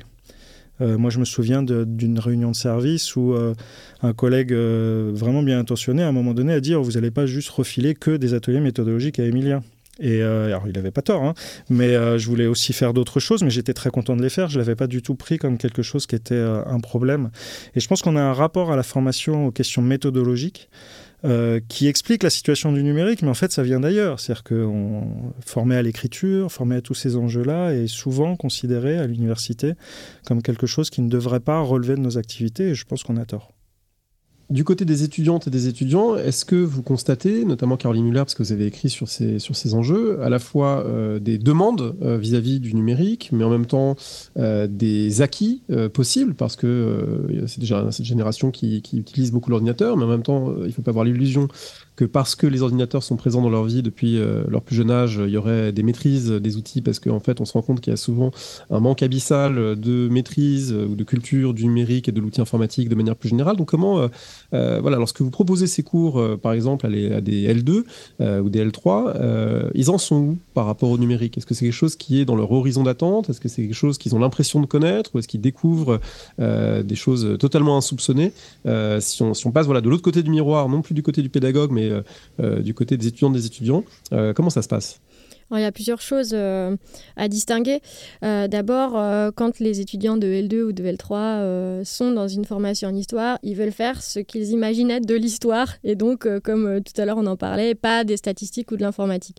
Donc, quand, on, quand on a un cours de culture numérique pour historiens ou historiennes, il faut d'abord déminer le terrain en faisant comprendre qu'on fait d'abord de l'histoire en contexte numérique. Euh, et ça, c'est pas du tout évident parce que ça implique euh, de, de, travailler à ce que c'est qu'une qu'une recherche en histoire. Faut pas oublier qu'en licence, euh, ils commencent tout juste à imaginer, à comprendre comment on produit le savoir historique. Donc, donc ça implique déjà de, de déminer ce, ce terrain-là. du point de vue de leur, de leur pratique, un des principaux obstacles, c'est un manque de culture numérique générale. Parce que ils ont le réflexe web, euh, par exemple, pour toute la documentation, maintenant, je trouve que c'est de plus en plus difficile au fil des années d'insister, de les inciter à aller à la bibliothèque euh, pour diverses raisons évidentes. Euh, ils ont le réflexe web et ils ont le réflexe web sans être outillés et équipés pour trouver ce dont ils ont besoin. Donc ça implique tout un, disons, tout un accompagnement dans la manière dont ils vont chercher de la documentation. Et là, c'est très intéressant parce que derrière ce côté euh, méthodologie dont on parlait à l'instant, euh, accompagner les étudiants dans la recherche de la documentation, ça peut donner lieu à des exercices très intéressants de compréhension de ce que c'est que le savoir historique. Très simplement, euh, leur faire faire la distinction pendant qu'ils cherchent des documents en ligne entre une recension, un billet de blog, un article, une monographie, un manuel, ben ça permet en fait, vous voyez discrètement, alors qu'on est en train de faire des choses qui ont trait au numérique, de euh, réfléchir sur euh, la nature du savoir. Donc, si vous voulez, ils, ont des pratiques euh, de recours au web quasi systématiques, mais ils ne sont pas particulièrement montés en compétences techniques et surtout, le paysage dans lequel ils évoluent quand ils sont dans une formation en histoire, le paysage informationnel, bah, il faut s'y former parce que finalement, qu'est-ce que c'est que Kern Qu'est-ce que c'est qu'Open Edition? Ne serait-ce qu'expliquer le fonctionnement d'un éditeur scientifique, ça a l'air de rien, mais ça, permet d'expliquer toute la chaîne de production et d'écriture euh, d'un texte euh, d'histoire. Mais il faut passer au-delà de, des problèmes initiaux, euh, être capable de distinguer entre un moteur de recherche généraliste, un moteur de recherche spécialisé. Mais ça, encore une fois, eh ben, on n'est pas obligé de le faire sur un mode déconnecté de la pratique historienne quotidienne, en fait. Alors ça renvoie aussi à des questions euh, sans doute plus, plus larges sur le système éducatif, c'est-à-dire que euh, tout ce que vous expliquez sur le fait d'apprendre à évoluer dans un environnement numérique, à y faire des recherches euh, d'une manière satisfaisante, en fait c'est ce qu'enseignent aussi nos collègues documentalistes au collège, au lycée, souvent très bien, mais souvent aussi de manière un peu disparate d'une année à l'autre, c'est-à-dire qu'on va avoir en quatrième quelqu'un qui aura parfaitement fait ça, puis l'année suivante ça aura moins bien marché ou ce ne sera pas ancré pour différentes raisons, ce qui fait qu'on arrive même tard dans la scolarité et dans les études universitaires avec des gens qui ont des niveaux tout à fait disparates et pas du tout homogènes dans leur rapport à ça. Et, ça, c'est quelque chose qui me frappe de manière générale dans le rapport à ces enjeux, c'est le caractère très finalement diffus, fragmentaire, comme si on manquait, c'est pour ça que l'idée d'un socle est intéressante, comme si on manquait de quelque chose d'un peu commun, solide. Euh, il y a plein d'initiatives intéressantes et de gens qui enseignent très bien ces choses-là, mais un peu chacun dans leur coin. Et euh, l'idée que tout le monde va arriver à avoir globalement les mêmes compétences, le même vocabulaire et euh, le même rapport euh, à ces enjeux, c'est plus compliqué d'y arriver sans doute. Emilia, vous vouliez ajouter quelque chose, je crois. Euh, oui, alors la question des inégalités face à ces compétences informationnelles, elle est, liée bien sûr aux formations initiales. Elle est liée aussi à un autre enjeu qui est l'enjeu du, rapport au matériel informatique. tout le monde n'a pas d'ordinateur, c'est le genre de choses dont on parle en table ronde. L'un des, enjeux, par exemple, que moi j'essaye de, rappeler aux étudiants quand je fais des cours d'histoire des, transformations numériques, c'est que aujourd'hui, je crois que les dernières données dont on dispose pour 2020, c'est qu'en France, il y a 84 ou 85% d'utilisateurs d'Internet dans la population. Alors, quand on compare avec ce que c'était il y a 10 ans, on dit oui, la croissance est énorme, sauf que ça veut dire qu'il y a 15% de personnes en France qui n'ont pas accès à Internet. En tout cas, pas accès à un abonnement personnel euh, à Internet. C'est un enjeu fondamental qui dépasse largement nos, formations. C'est euh, toute la question de la dématérialisation des, services publics, des inégalités d'accès, etc. Mais en fait, c'est pareil pour la formation. C'est-à-dire qu'on oublie parfois que euh, quand on fait un cours, moi, c'est je me souviens de cours il y a quelques années où je faisais un cours de méthode quantitative en histoire et où euh, les étudiants entrant dans la salle et sur les 40 étudiants, deux ou trois ne savaient pas comment on allumait un ordinateur. Alors on peut avoir une, réaction euh, réactionnaire et dire ils comprennent rien, ils sont bêtes, ils sont pas formés. Ou alors on peut se dire il y a quand même quelqu'un qui arrive à l'âge de 18-19 ans et en fait n'a pas été confronté à un ordinateur tout simplement. Et ça c'est un enjeu un enjeu qu'il ne faut pas oublier. Alors, certes, c'est 15% de la population. Les étudiants qui vont à l'université, même s'ils ne sont pas tous les plus favorisés, ils le sont un peu plus qu'une partie de la population. Donc, bien sûr, ce n'est pas 15% de nos étudiants qui n'ont jamais eu d'ordinateur ou Internet, mais il y en a quand même une partie. Et l'autre aspect qui me semble euh, important, pour rejoindre plutôt la question sur pourquoi on n'a pas de socle commun, Là, là c'est aussi une question de rapport d'historiens de, et d'historiennes entre eux. Euh, arriver à imposer un socle commun, euh, même concerté à une communauté qui n'existe pas, parce qu'en fait, ça n'existe pas, la communauté des historiens, euh, un truc tout bête, hein, euh, il m'est arrivé dans un des établissements où j'ai enseigné de faire un cours de méthodologie. C'était un cours de méthodologie transversale pour les étudiants de toutes les périodes historiques.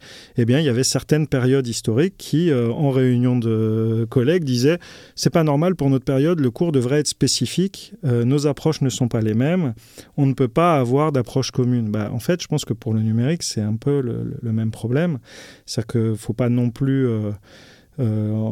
faut pas non plus se, cacher le fait qu'il euh, y a des, différences d'approche qui font que, ne serait-ce que pour des questions de relations sous-disciplinaires, on va avoir du mal parfois à avoir une approche commune. Alors juste sur ce point, est-ce que c'est pas plutôt vrai à l'échelle des logiciels pointus pour au moment où on effectue une recherche, on traite des données, que à l'échelle un peu plus généraliste du rapport global à l'information, c'est-à-dire savoir, euh, savoir aller sur euh, un moteur de recherche, savoir utiliser un traitement texte, une bibliographie. Là, on pourrait se dire qu'à la limite, euh, bon, on a une antiquisante à, la table.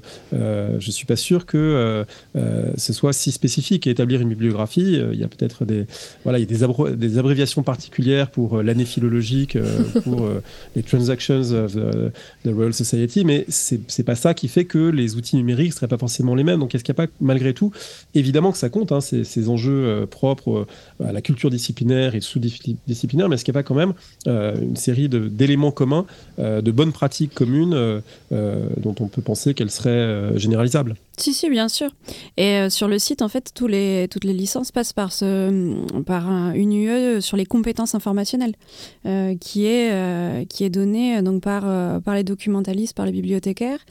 Euh, moi, je vois plutôt le souci sur la, décorrélation qu'il y a, en fait, parce qu'ils apprennent pas en même temps le paysage informationnel propre à leur discipline.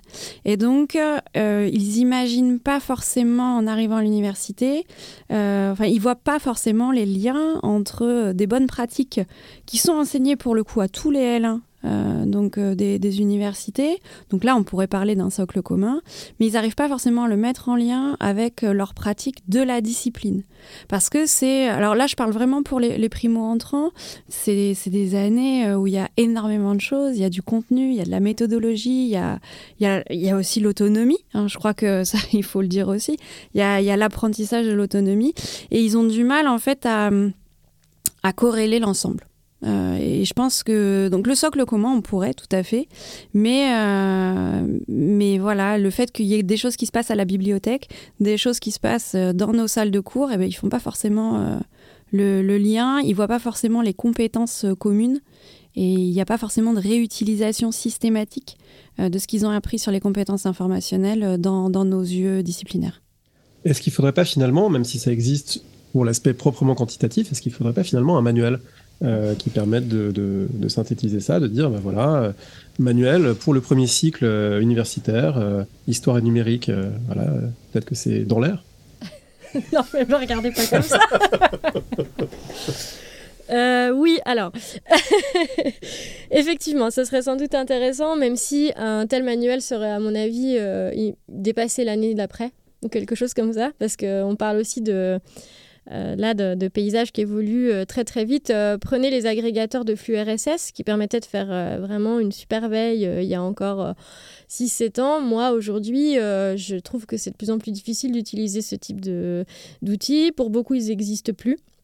Donc le problème, c'est que si on fixe ça dans un manuel et si voilà, on, entre par l'instrumentation, par on risque de taper à côté de taper à côté euh, des, pratiques quotidiennes qui peuvent être euh, très, très variées. Et puis surtout, on risque de, beaucoup travailler pour un résultat qui sera dépassé euh, un ou deux ans après maximum. Donc moi, mon idée, c'est plutôt que de prendre le contre-pied de ça et d'éviter d'entrer par, par l'instrumentation. Euh, de, rentrer parce que c'est que la recherche et ce que c'est que la production des savoirs. Je pense que c'est la meilleure façon de faire. Et c'est pour ça aussi que c'est un peu délicat parce qu'effectivement, euh, sur la question de la documentation dont on parlait à l'instant, euh, c'est principalement les bibliothèques aujourd'hui qui s'occupent de ça. Mais ça produit ce que Elodie Guillon disait à l'instant, c'est-à-dire qu'en fait, euh, euh, savoir chercher, euh, savoir chercher un livre en général, c'est pas la même chose que savoir constituer une bibliographie sur un sujet particulier, savoir repérer un corpus d'archives et savoir ce que c'est qu'une source primaire et une source secondaire. Et là, on retombe sur les problématiques disciplinaires. Et la question de la source et de la nature de la source, c'est pas du tout la même en histoire, en sociologie, en psychologie, en géographie. Et, donc, euh, je suis pas super favorable à l'idée d'un manuel. Ou alors, il faudrait discuter de ce qu'on met dedans. Mais si on entre effectivement par euh, euh, des, des, instruments et des outils, il y a fort à parier que ça fonctionnerait pas très bien. Alors, pour rebondir là-dessus, parce que moi, je, ne suis pas sûr. Bah oui, Emilia. non, c'est pour, pour, rebondir, c'est pour dire que je suis vraiment tout à fait d'accord avec Caroline et, notamment d'expérience parce qu'en fait, avec Francisca, le, le blog La boîte à outils des historiens, avait un peu pour objectif d'être une sorte de, pré-manuel en ligne en quelque sorte. Et bah, il suffit d'aller regarder un peu ce qu'on y a mis. Et euh, par exemple, sur le traitement de texte, euh, les supports qu'on y avait mis, c'est des supports sur le traitement de texte de 2007. Aujourd'hui, plus personne pourrait vraiment euh, l'utiliser. Alors bien sûr, on fait des mises à jour quand on refait un cours sur le traitement de texte, mais au bout d'un moment, euh, on peut se dire que s'il faut refaire un manuel tous les ans, alors ça peut être très intéressant pour l'éditeur, euh, peut-être pour les auteurs s'il n'y a qu'un manuel sur le marché, mais en fait, en réalité, ça sera trop vite dépassé. Et en fait, on le voit déjà parce qu'aujourd'hui, quand on fait un cours sur le Cantier en histoire, c'est très difficile. Il y avait plein de manuels de statistiques pour les historiens. Alors les manuels de statistiques avec le langage mathématique, on peut quasiment oublier parce que là, avec les étudiants, c'est pas possible. Euh, moi-même, je suis pas très à l'aise avec en plus. Euh, les manuels qui n'utilisaient pas le langage euh, mathématique, pardon, mais qui, qui étaient basés sur des logiciels, ça devient compliqué. C'est-à-dire que vous faites un cours aujourd'hui sur ce qu'est une base de données en histoire et la plupart des manuels, ils présentent des choses avec Access, Microsoft Access, qui est un logiciel que quasiment tout le monde euh, déconseille d'utiliser quand même aujourd'hui quand on fait une base de données en histoire. Non seulement parce que c'est Microsoft, mais parce qu'en plus c'est dépassé et euh, qu'on a vraiment des outils plus légers, plus puissants, etc. Donc en fait, on est vraiment face à, une difficulté de ce point de vue-là. Et encore une fois, le, point d'entrée, c'est les démarches. Et si on entre par les démarches, euh, faire un manuel, ça devient, ça devient vraiment compliqué en fait. Je pense que euh, on pourrait arriver à faire quelque chose d'intéressant, mais là on entrerait du coup d'emblée dans des réflexions sur ce que c'est notre discipline, ce que c'est la pratique de la recherche, et là du coup on ne pourra pas la standardiser parce que je pense qu'encore une fois on aura des désaccords sur, euh, sur la façon dont on, approche, dont on approche ces questions. Alors peut-être pour euh, aller un peu dans l'autre sens, euh, parce que je, je, je, suis pas sûr que ce soit, que l'obsolescence soit si rapide. Euh, il me semble qu'il y a un certain nombre de choses qui ont beau être numériques, elles sont très pérennes. je parlais de Gallica il y a un instant. voilà, Gallica peut-être sera amené à disparaître totalement d'ici un an. Je le souhaite pas, mais a priori c'est quelque chose d'assez stable. Et derrière Gallica, on peut évidemment citer, si on imagine un, un manuel d'usage du numérique euh, pour les historiens euh, avec un chapitre les sources numérisées, mettons. Euh, derrière Gallica, en fait, qui est un exemple, il y a la dimension numérisée des sources et expliquer ce que c'est qu'une numérisation, numérisation mise en ligne, pas mise en ligne, etc. Ce que c'est que l'OCR, par exemple. Mm. voilà, les, technologies d'OCR, de, de reconnaissance optique de caractère, évoluent très vite le principe lui-même mm. peut être enseigné de manière indépendante de, l'obsolescence de la technologie. Donc il me semble que, euh, évidemment, c'est une question qui se pose et qui, qui est une question qui, a, qui est redoublée par le fait que il y a un coup d'entrée en fait. À chaque fois qu'une nouvelle technologie apparaît, à chaque fois qu'un nouveau logiciel apparaît, qu'il faut apprendre à le maîtriser, etc. Euh, les gens qui ont déjà du mal à maîtriser les fonctions basiques de Excel euh, se sentent très vite dépassés, se disent mais je n'ai pas 6 heures ou 10 heures à consacrer à, apprendre telle ou telle nouvelle chose. Donc ça effectivement c'est une réalité. Mais par ailleurs, il y a un certain nombre d'enjeux et de, de, cadres globaux qui sont les nôtres maintenant, qui sont des cadres d'ordre numérique, qui eux peut-être pourraient être, pourraient être exposés. Donc je me demande si euh, voilà, il faut pas peut-être. Le faire, mais il faut pas appeler ça manuel. Pourquoi il faut pas appeler ça manuel? Mais parce que. Euh, alors peut-être là, ce sera coupé, hein, c'est peut-être un peu du off, mais, mais parce qu'en fait, systématiquement, quand on, quand on dit numérique et qu'il y a le mot numérique qui apparaît dans une conversation, c'est immédiatement rabattu sur l'instrumentation, euh, sur des choses qui seraient de l'ordre du très pratique, ce qui bien, si bien que ça, ça masque complètement les problèmes épistémologiques posés et, les problèmes de fond de méthodologie. Et, c'est pour ça que moi je réagis un peu vivement sur euh, ce mot manuel, parce que dès lors que vous voulez engager une conversation sur euh, bah, la transformation de la pratique de l'histoire à l'ère numérique, on vous répond euh, Excel, manuel, Zotero, pour ou contre Zotero, vous voyez Et c'est ça qui me fait réagir quand je dis manuel, parce que je, suis un, petit, je suis un petit peu lassée de la façon dont les propositions sont accueillies et toujours rabattues sur de l'instrumental. Voilà. Et dans le manuel, il y a cette idée de... Euh, ouais, de, de, de, des outils à conseiller, du tutoriel, etc. Donc on veut bien écrire un manuel, mais on l'appellera pas manuel. non mais pour, pour aller à la fois dans, dans, dans les deux sens. Euh, en fait, il y a un exemple qui, à mon avis, fonctionne très bien, qui est, qui est, euh, exactement ce que ce qu'André propose. C'est euh, le méthode quantitative pour l'historien de Claire Lemercier et Claire, Zalc, qui effectivement est pour moi le modèle de manuel, entre guillemets, qui tient très bien dans la durée, parce que l'entrée n'est pas par les outils, mais par les démarches. Sauf qu'il faut voir un petit peu les réactions d'une partie de nos collègues quantitativistes qui ont considéré que ce type de manuel n'était pas euh, suffisamment sérieux ou autre. Sauf qu'en gros, c'est le seul, moi, aujourd'hui, qui, à mon avis, tient encore la route. Quand on dit à des étudiants, vous voulez savoir ce que c'est le quanti, même si vous voulez pas en faire, lisez ça. Mais ça, si on veut le faire pour le numérique, on va se poser un certain nombre de questions parce que, encore une fois, le numérique, ça veut dire quoi? Et euh, alors oui, on peut peut-être faire un manuel sur euh, les sources numériques en histoire source numérisée, source nativement numérique, euh, poser ces questions-là. Mais si on dit que le numérique, c'est aussi le quanti, c'est aussi la diffusion de la recherche, c'est aussi... Enfin, vous voyez, si on ajoute toutes ces dimensions-là, déjà, j'ai peur que ça devienne quelque chose de, trop massif. Alors après, on peut en faire un manuel publié exclusivement en ligne et qui sera du coup euh, un peu en partie libéré, mais pas cité.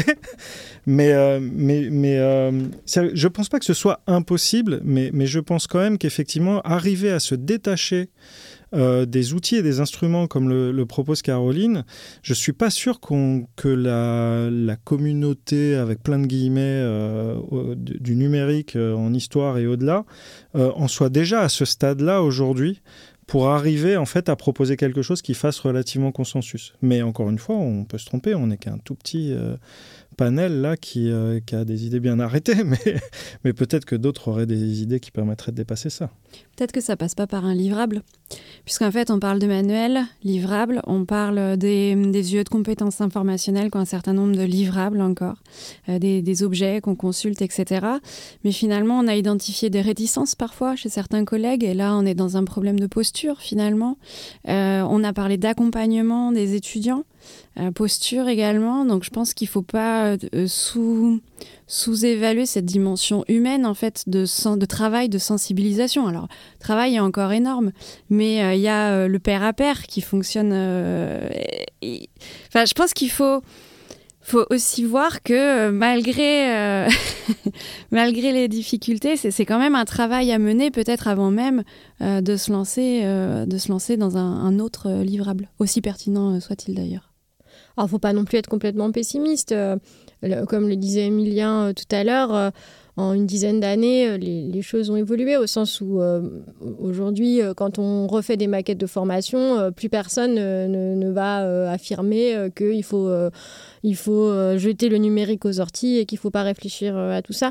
Mais par contre, de là arriver à une forme de de formalisation et euh, d'institutionnalisation complète des questions jusqu'au manuel, effectivement, on a encore, à mon avis, un, gros pas à faire.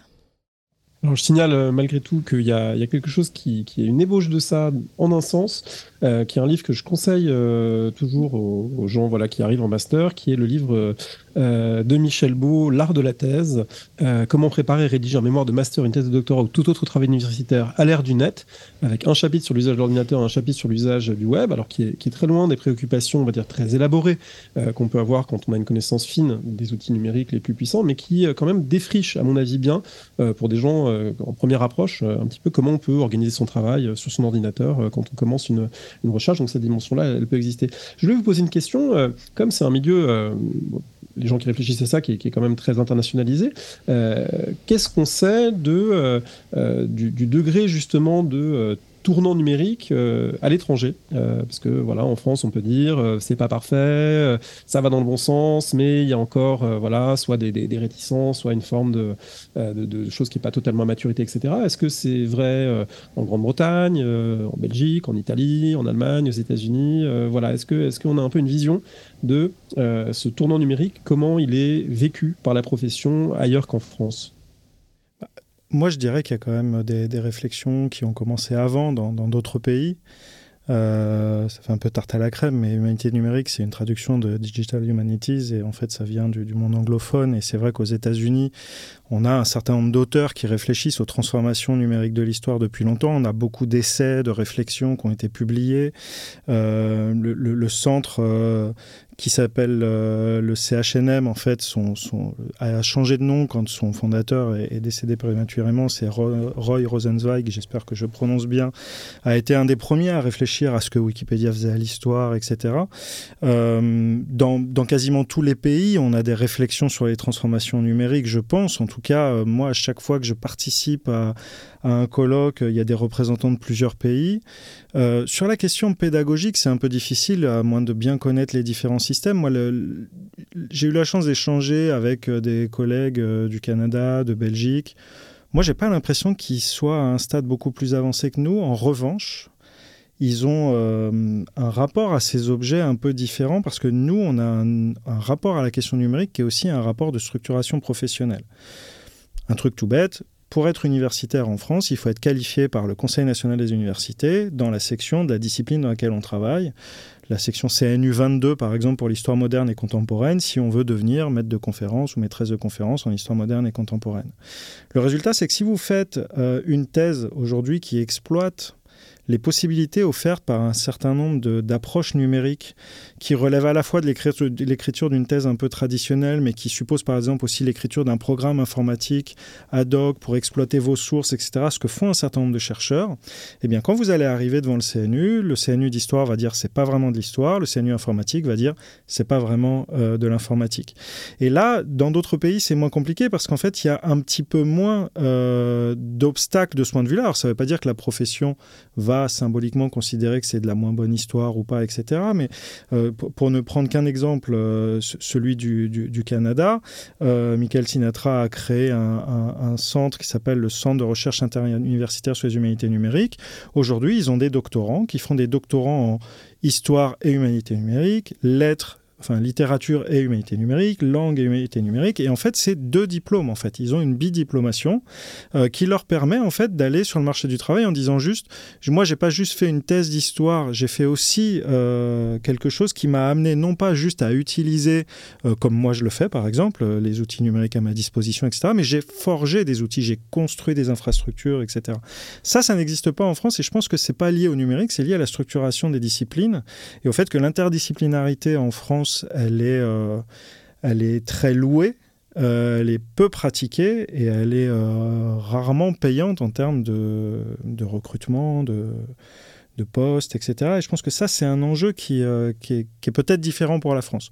Pour le reste, j'ai pas le sentiment que pour les cours de numérique, etc., en réalité, je pense qu'on est un peu partout pareil, mais, mais là, je connais pas suffisamment le monde pour en être certain. Oui, je m'étais amusée à. Enfin, amusée. J'avais regardé euh, les, euh, les, offres de formation euh, au Canada, un petit peu en Angleterre aussi, parce que je préparais une conférence sur les, les enseignements de l'histoire contemporaine en Europe.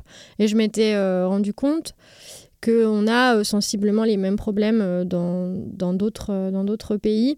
Ce problème d'optionnalisation du, du, numérique, c'est-à-dire que vous avez un cœur de formation qui évolue très peu, ou alors on ne voit pas les transformations parce que je ne sais pas, peut-être que les collègues intègrent les questions numériques dans leurs enseignements généraux, mais j'ai un petit doute quand même. Et avec dans, dans le parcours la possibilité de prendre un, deux, trois enseignements, mais qui sont toujours considérés un petit peu de la façon dont on considère les sciences auxiliaires. Euh, quelque chose qu'on peut prendre en plus mais qui n'est pas intégré au cœur de formation.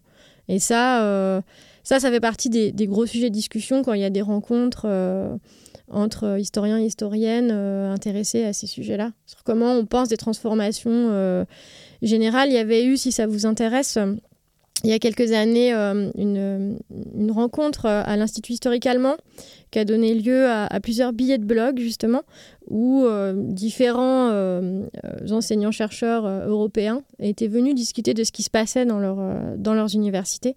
Et on avait essayé à cette occasion de penser un socle commun européen aussi qui n'a pas été diffusé depuis, mais, mais on a sensiblement les, les mêmes problèmes, je crois.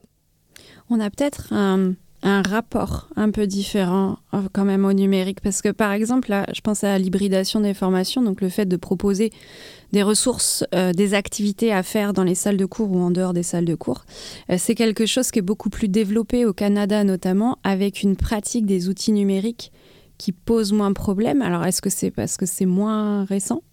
Est-ce que c'est davantage ancré? Je sais pas. Mais en tout cas il y a peut-être un peu moins de réticence à intégrer des outils. Mais là, on est effectivement sur de l'instrumentation. On n'est pas sur, euh, sur ce type de réflexion. J'ajouterais qu'il y a un autre enjeu dont on n'a peut-être pas assez parlé, mais euh, qui est, qui l'enjeu qui renvoie euh, aussi bien aux réticences dans l'ensemble des pays, en tout cas ceux avec lesquels pour lesquels j'ai discuté avec des collègues, mais qui concerne aussi bien la recherche que l'enseignement, etc., c'est que le numérique, avec plein de guillemets, est quand même très lié euh, à la mise en place d'un format de recherche par projet, de recherche de financement, de constitution d'équipe, qui fait qu'il euh, y a aussi des réticences qui sont tout simplement liées à ça. C'est-à-dire que euh, moi, par exemple, je fais partie des gens qui considèrent que le, meilleur fonctionnement de la recherche n'est pas celui de, la recherche sur projet, de recherche sur financement en permanence, européen, extérieur, etc. Il y a quand même un certain nombre d'études en plus qui montrent. Il y avait eu un article dans la vie des idées de, chercheurs de plusieurs euh, disciplines, mais j'ai oublié le, titre, euh, mais qui montrait que, en gros, les, quelques données dont on dispose montrent qu'il vaut mieux donner un tout petit peu d'argent à des chercheurs de façon régulière, en permanente, que de leur donner, en fait, tout d'un coup 3 millions d'euros et que la recherche avance mieux. Et en fait, il faut quand même pas se leurrer, c'est-à-dire que l'introduction des humanités numériques, compte tenu du coût des infrastructures, etc., est particulièrement liée à cette nouvelle approche. Et c'est ça aussi qui fait des réticences pourquoi je parle de ça maintenant? Parce que euh, en ayant euh, fait quelques euh, séjours à, l'étranger très courts dans des conférences, j'ai vu des collègues d'autres pays, quand ils parlaient des réticences de leurs collègues de leurs différents, différents départements disciplinaires relatifs aux transformations numériques, c'était souvent sur l'argument vous nous prenez tout l'argent. Mm, mm, absolument. Et ça, c'est une dimension à pas oublier en fait quand même.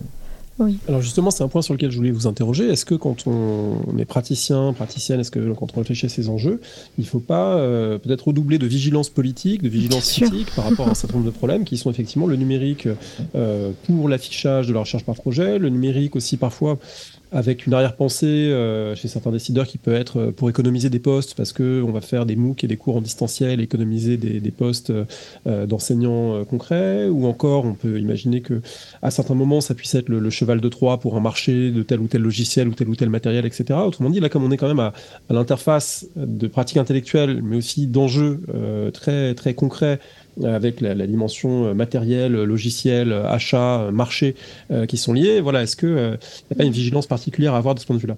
De toute façon, à mon sens, on ne peut jamais réfléchir sur une méthodologie ou de l'épistémologie sans réfléchir aux conditions matérielles d'exercice d'une profession. Euh, donc si on prend l'université française, euh, bien sûr que là, il y, a un risque, voire même un danger. Euh, on a eu récemment des discussions, ne serait-ce que sur l'enseignement, sur les, passages en distanciel. Qu'est-ce que c'est qu'enseigner en visioconférence Est-ce qu'il faut le faire ou pas Parce que le, risque, c'est de se le voir imposer à la fin de, la chaîne. Sur la recherche sur projet, on, voit bien aussi que le tournant numérique suscite des des, effets de, changement de corpus, hein, tout simplement parce que pour pouvoir convaincre euh, euh, une agence de financement euh, qu'on va trouver des résultats avant même d'avoir fait la recherche, bah, c'est par exemple beaucoup plus confortable de, de mobiliser un corpus d'archives numérisées, ce qui, en bout de course, finit par invisibiliser tout ce qui ne l'est pas. Donc évidemment que le contexte politique et économique dans lequel on est, il, il, est fondamental. Et je pense qu'une des réticences de d'une partie de la profession euh, devant justement ces questions numériques. On en, parlait au tout début de la discussion, il me semble. C'est que c'est aussi assimilé à du détournement de, sommes d'argent euh, colossales, là où la réalité de beaucoup de, départements d'histoire et, d'autres disciplines euh, en France aujourd'hui, c'est d'arriver à mettre des enseignants devant des étudiants. Donc évidemment, évidemment que ça crispe un peu quand on nous dit que voilà, là si vous allez sur un appel à projet, vous pouvez récupérer énormément d'argent. Euh, je crois que l'université, les préoccupations quotidiennes aujourd'hui, euh, c'est d'abord d'essayer de faire fonctionner la machine euh, en, donnant une formation aux étudiants. Et, là, évidemment, bah, c'est des questions de, priorisation et ça suscite des, crispations, oui. il me semble qu'il y a, c'est un petit peu en train de changer, mais effectivement, moi, pendant, plusieurs années, je sais que devant, je, m'étais amusé pour certains enseignements que je donnais euh, à, Lille, notamment avec les étudiants en master.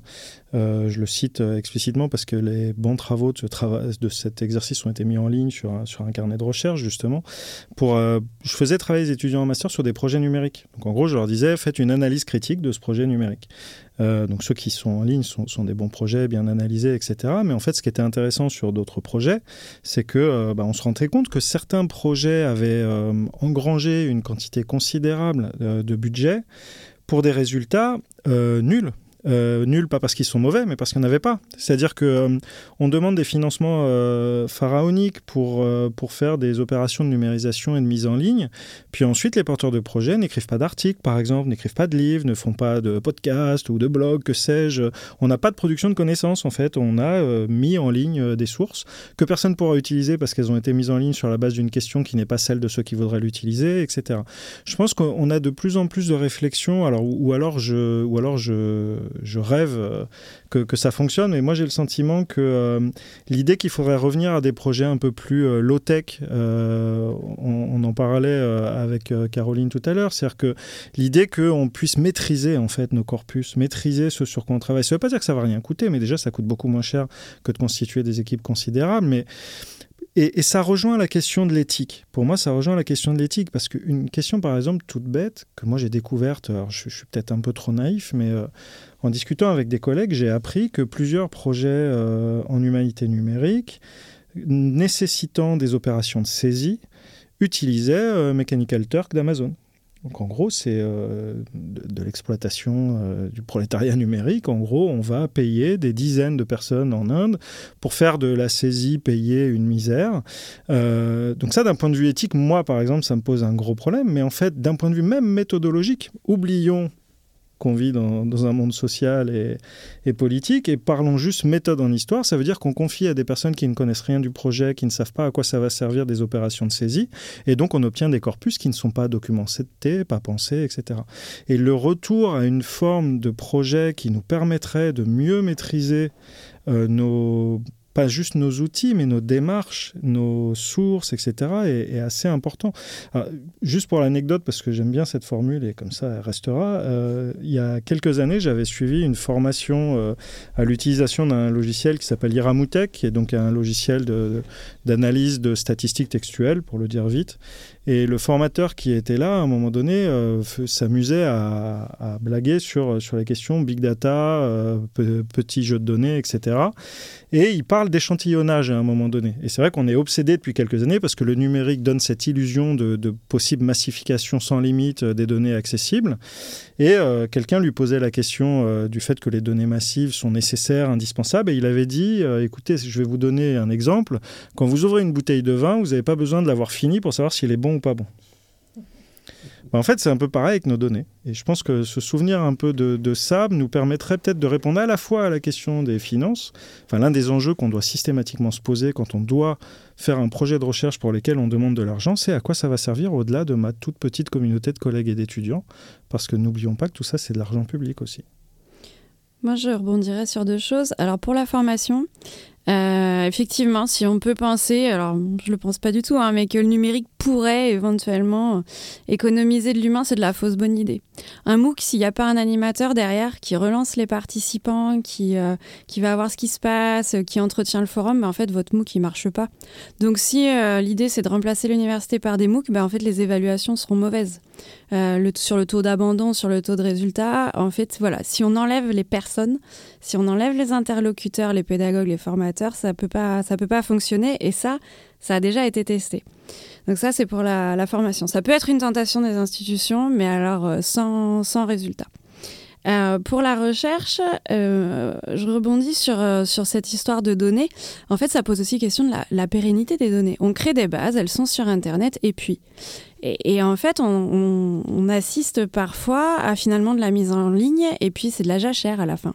Et en termes euh, de, stockage, par exemple, et de réutilisation, c'est pas possible.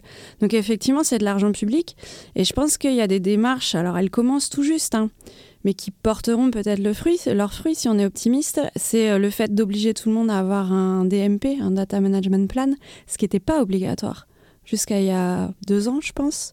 Et donc, euh, bah, on traitait un peu ces données comme on voulait. Et puis, bah, si, euh, si les suivants ils veulent les réutiliser, euh, bah, on ne peut pas forcément.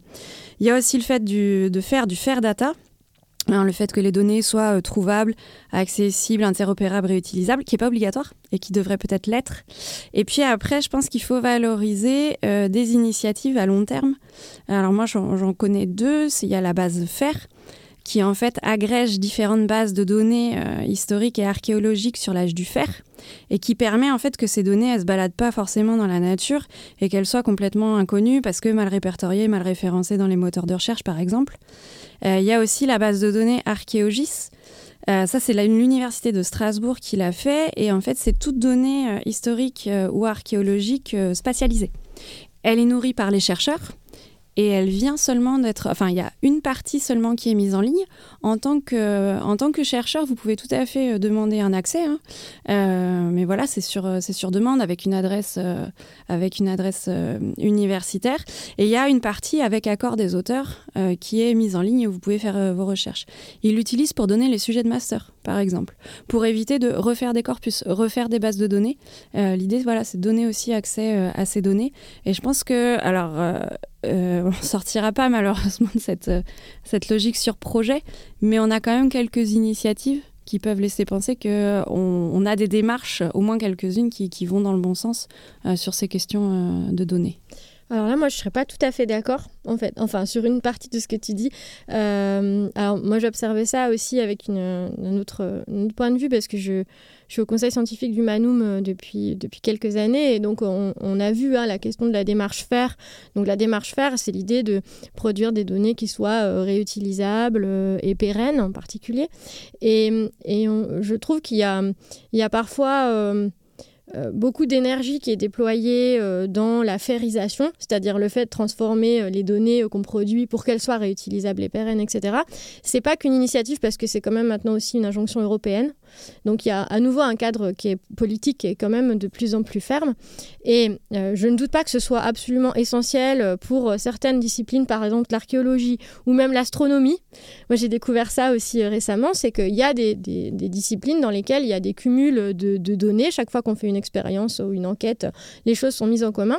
Mais dans d'autres disciplines et celles dont on parle aujourd'hui, par exemple l'histoire, alors je prends l'exemple de l'histoire contemporaine, c'est ce que je connais le mieux, euh, et ben la réutilisation de données produites dans d'autres enquêtes, bah, ça reste quand même euh, quelque chose de, très rare et de perçu comme un peu étrange parce que quand on commence euh, une, formation euh, en histoire, quand on fait son doctorat, bah, qui n'a pas entendu dans une soutenance de thèse, ah, le, travail est de très bonne facture avec une approche archivistique très originale, la capacité à, à découvrir de nouveaux documents, construire un corpus qui est propre.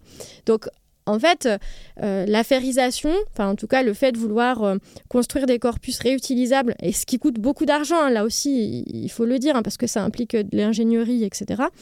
Euh, ça, je trouve que c'est une extrêmement bonne intention éthique, etc. Mais ça, ça rentre en collision avec les, pratiques de, l'histoire, en tout cas de l'histoire telle que moi je la connais hein, autour de moi, ce qui n'est pas la même encore que celle des archéologues ou d'autres disciplines. Euh, ça fonctionne pas très bien parce que tout simplement, euh, un jeune historien ou une jeune, une jeune historienne, quand il commence une thèse, on va peut-être valoriser, voire survaloriser la capacité à dénicher et à construire un corpus nouveau. Et ça fait partie de l'évaluation de ce que c'est un historien ou une historienne. Je sais pas si je suis très claire, mais du coup, vous voyez comment aussi c'est difficile de d'appliquer des grands, euh, des grands principes sur ces questions de données numériques à des, des champs disciplinaires qui fonctionnent avec euh, des contraintes euh, qui sont, et, des, désirs qui ne sont pas les mêmes. J'ajouterais, je, partage tout à fait la réserve de, Caroline, tout en étant à la fois euh, convaincu par l'intérêt de l'objectif. je suis convaincu de l'intérêt de la mise en libre accès des données, des, publications de recherche, etc., pour leur utilisation, mais c'est vrai que L'un des défauts des approches qu'on a vu se développer, alors peut-être que d'autres approches sont possibles aussi et que simplement on ne les a pas explorées, mais l'un des défauts des approches qu'on voit se développer sur, euh, sur la structuration des données en vue de leur réutilisation, c'est qu'on va avoir tendance à imposer des cadres et des catégorisations pour les données parce que pour que ce soit réutilisable, il faut que ce soit des thésaurus communs, donc en gros un langage commun, si on veut que ce soit réutilisé, etc. Sauf que nous, quand on travaille sur du matériau historique, ce qui nous intéresse, c'est le langage des acteurs et des actrices sur lesquels on travaille. exactement. Et donc en fait, le, construire une base de données, euh, moi par exemple, j'ai un projet en cours là où je travaille sur euh, comment on parle des fonctionnaires dans d'autres pays que la France. Euh, on aurait, j'aurais pu décider de catégoriser la base de données de telle sorte qu'on ait échelon central, échelon territorial, échelon local, comme ça ça marche en France, ailleurs, etc. Sauf que c'est pas les termes qu'emploient les, acteurs. Donc on l'a pas fait, il va falloir catégoriser plus tard, ça va être beaucoup plus long, plus minutieux, mais ça, ça fonctionne pas dans un projet euh, de, base de données tel qu'on l'entend aujourd'hui et tel que c'est souvent euh, euh, imposé. Alors je, vais être un peu caricatural et, et j'espère que les économistes sympas que je connais me le parlent pardonneront, mais euh, c'est une approche, c'est l'approche des économistes en fait. Ils adorent faire des énormes jeux de bases de données où ils mettent les unes face aux autres des données qui ont été produites de façon radicalement différente, euh, mais en faisant comme si c'était les mêmes données. Donc comme ça, on a une série très longue qui va de la fin du, de la, du début du 19e siècle jusqu'au 21e siècle. On se pose pas la question des ruptures de série, on fait des interpolations. Euh, on se dit pas, ah bah non, en fait, euh, chômage, ça voulait rien dire. à la fin du 18e siècle, on va quand même utiliser le mot chômeur, etc. C'est utile pour, des, pour certaines approches, c'est-à-dire des approches anachroniques euh, absolument assumées, parce que c'est utile l'anachronisme. Mais c'est pas comme ça qu'on travaille la plupart du temps en histoire. Et, ça, c'est une vraie question, parce que la réutilisation, c'est, euh, il y a un problème effectivement de euh, découverte, de nouveaux corpus, etc. Mais il y a aussi un problème de, rapport aux documents qui est vraiment pas le même. Ça ne veut pas dire qu'il ne faut pas continuer à y réfléchir. Je pense qu'il faut continuer à réfléchir. Mais c'est vrai que, par exemple, le, DMP, moi, je, trouve ça euh, inquiétant euh, quand c'est imposé, par exemple, à des jeunes doctorants et jeunes doctorantes. C'est-à-dire qu'on va avoir euh, une doctorante qui va s'inscrire en thèse, qui va dire, je voudrais travailler sur tel type de corpus, je voudrais faire une base de données. On va immédiatement lui dire, il va falloir faire un plan de gestion de données. Donc déjà, elle va perdre un certain nombre de mois à préparer son plan de gestion de données, sauf si elle est dans un établissement où il y a des ingénieurs qui peuvent l'aider, etc. Mais souvent, la, difficulté va être que ça va prendre des mois et pendant ce temps-là, on ne travaille pas sur ce qui est censé être le cœur de notre métier. Et euh, donc, encore une fois, on fait face à, je trouve, de belles intentions, mais pour lesquelles on n'a pas toujours les moyens de les mettre en œuvre correctement. Alors, je vais quand même défendre un peu les antiquisants.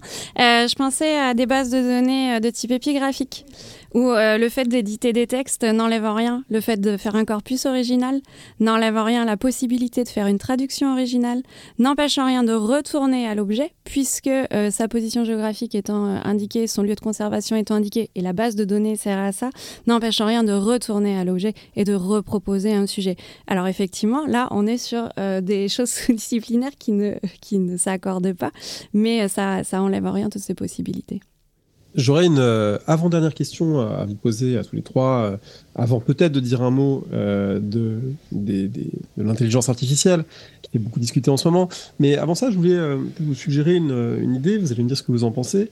il me semble que les, mises à jour historiographiques dans la profession, évidemment, il y a des aspects institutionnels, mais il y a aussi, c'est aussi lié à des œuvres parfois qui ont marqué, à des individus qui ont marqué. la, la Microstoria n'aurait pas eu la vogue qu'elle a eue s'il n'y avait pas eu Carlo Ginzburg par exemple, qui avait euh, écrit des livres euh, très marquants. Et on pourrait dire la même chose euh, de l'histoire quantitative avec des gens comme Pierre Goubert et avec voilà, des, des, œuvres qui ont marqué. Est-ce que pour l'histoire numérique au sens large, est-ce que, on va dire, l'idée de prendre au sérieux le numérique dans un travail historien, est-ce que cette histoire-là, elle attend encore ces grands auteurs, ou est-ce que ces grands auteurs ou ces grandes œuvres existent, mais peut-être ne sont pas identifiés en tant que tels ou ne sont pas lus Est-ce que c'est est -ce important finalement pour, euh, pour que ça gagne en légitimité et aussi que ça attire, parce qu'on sait très bien que euh, voilà, ce qui attire aussi, euh, bah, par exemple, les, les, étudiantes, les étudiants, c'est se dire, bah, voilà, j'ai entendu parler, je sais pas, de, Paxton et ça m'a donné envie, enfin, peut-être il y a déjà quelques temps, mais voilà, ça m'a donné envie de travailler sur l'occupation parce que ce livre m'a marqué, des profs m'en ont parlé, etc. Autrement dit, est-ce que dans cet univers, il y a des travaux, où il y a des auteurs, ou est-ce que c'est quelque chose qui est à l'horizon d'avoir voilà une œuvre, euh, un ouvrage marquant, euh, une série peut-être euh, d'œuvres, qui du coup pourrait incarner, incarner ces approches d'une manière autre que les choses à la fois très importantes, mais parfois aussi très austères dont on a parlé, comme la constitution de corpus et de bases de données, etc. Voilà, à, mon avis, c'est pas ça qui, qui peut ancrer un champ ou institutionnaliser un champ de la même manière que euh, le fromage les verts de Ginsburg ou euh, la France de Vichy de Paxton, voilà, qui sont des choses. Euh, on vient à la dimension symbolique que j'évoquais que j'évoquais au début. Moi, je vois, moi, je vois des thèses, des thèses qui. des thèses qui, depuis 3 ou 4 ans, sont des thèses qui ont été, été faites à partir de corpus connus, par exemple la presse, mais qui posent de, radicalement de nouvelles questions de recherche qu'il aurait été impossible de poser en analogique qui en même temps euh, font ce qu'on appelle à la fois de la lecture proche et de la lecture distante, donc une lecture euh, au ras du manuscrit, mais aussi une lecture avec des approches quanti. Alors je pense par exemple à la thèse de Claire-Lise Gaillard sur les petites annonces. Voilà, pour moi ça c'est une thèse qui incarne parfaitement euh, à la fois la puissance de, des transformations à l'œuvre dans la discipline historique, dans la capacité à poser de nouvelles questions, tout en étant euh, très précis et très rigoureux sur le cœur de métier, euh, sur l'approche critique des sources. Mais des grands noms au sens où euh, des gens qui seraient maintenant des équivalents Carlo Ginzburg, je ne sais pas. J'aurais quelques, quand même quelques noms, mais des noms plutôt d'étrangers. Je pense par exemple à quelqu'un comme Ian Milligan, qui à mon avis a fait un travail absolument fondamental. après, je trouve qu'il y a quand même une petite différence peut-être par rapport à, à la micro-histoire que, que, vous citiez à l'instant, c'est que bah, les historiens et les historiennes qui travaillent à l'ère numérique, ce sont d'abord des historiens et des historiens d'autre chose, au sens où on a des thématiques de travail. Donc, euh, euh, je ne sais pas comment expliquer, mais à, moins, de faire euh, un pur travail épistémo, ce qui est tout à fait respectable, hein, je ne suis pas du tout en train de dire que ce n'est pas possible. en fait, je crois que les questions de reconnaissance, elles se font d'abord sur les champs thématiques dans lesquels on est. plutôt que sur cette, cette, démarche de réflexion liant histoire et numérique. Mais je, je peux me tromper, ce n'est qu'une position personnelle. Ah, moi, je suis assez d'accord. En tout cas, j'ai pas d'idée de, de, nom de, de, personnes actuelles. Ce qui dit quand même aussi quelque chose du champ, hein, euh, qui, qui n'est pas en fait une école. Euh, la micro-histoire, on peut parler quand même un peu d'école. Euh, moi, alors, de façon un peu provocatrice, je dirais que si on veut vraiment savoir ce que c'est de la bonne histoire numérique, il faut lire les travaux d'Antoine Pro sur les mots les travaux de Claire Lemercier sur le Cantier en histoire, et qu'on a déjà une bonne base avec deux générations très différentes, et qu'on a, on a ce qu'il faut pour comprendre comment il faut euh, travailler à l'ère numérique. Je ne sais pas s'il faut attendre quelqu'un qui soit euh, le pape ou la papesse de, l'histoire numérique. Euh, ou si une papesse, ça changerait un peu, surtout des papes.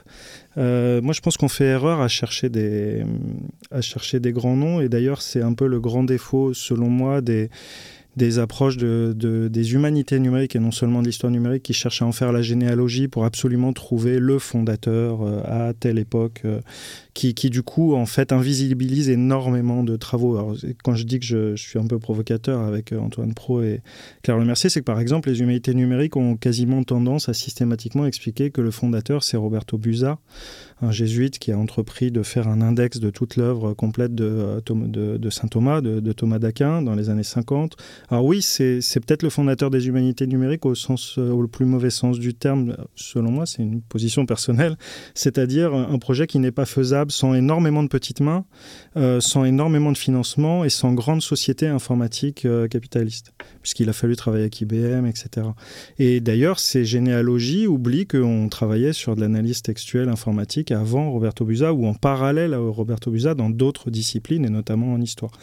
J'aurais plutôt tendance à dire qu'il vaudrait mieux éviter de, chercher des, grands noms et des pionniers et plutôt se dire que on a, quand même une transformation, il me semble, de l'histoire euh, qui, pour certains et certaines, est vue comme quelque chose de négatif, mais le fait qu'il n'y ait pas de communauté et que, euh, et que ce soit difficile de trouver des, des fers de lance de, l'histoire aujourd'hui, moi je vois ça comme quelque chose de très positif en fait. Je trouve ça très bien qu'il n'y ait plus euh, la voix de l'histoire euh, dans les médias. Enfin, c'est en gros, dès qu'on discute avec des collègues, on, on a parfois des discussions sur il nous manque un Bourdieu il nous manque le grand nom qui va prendre la parole pour tout le monde, etc. Moi, je trouve que c'est très bien, en fait, parce que ce que ça veut aussi dire, c'est qu'on a une vraie diversité dans la discipline et que l'histoire est devenue beaucoup plus collective, peut-être qu'elle l'était avant.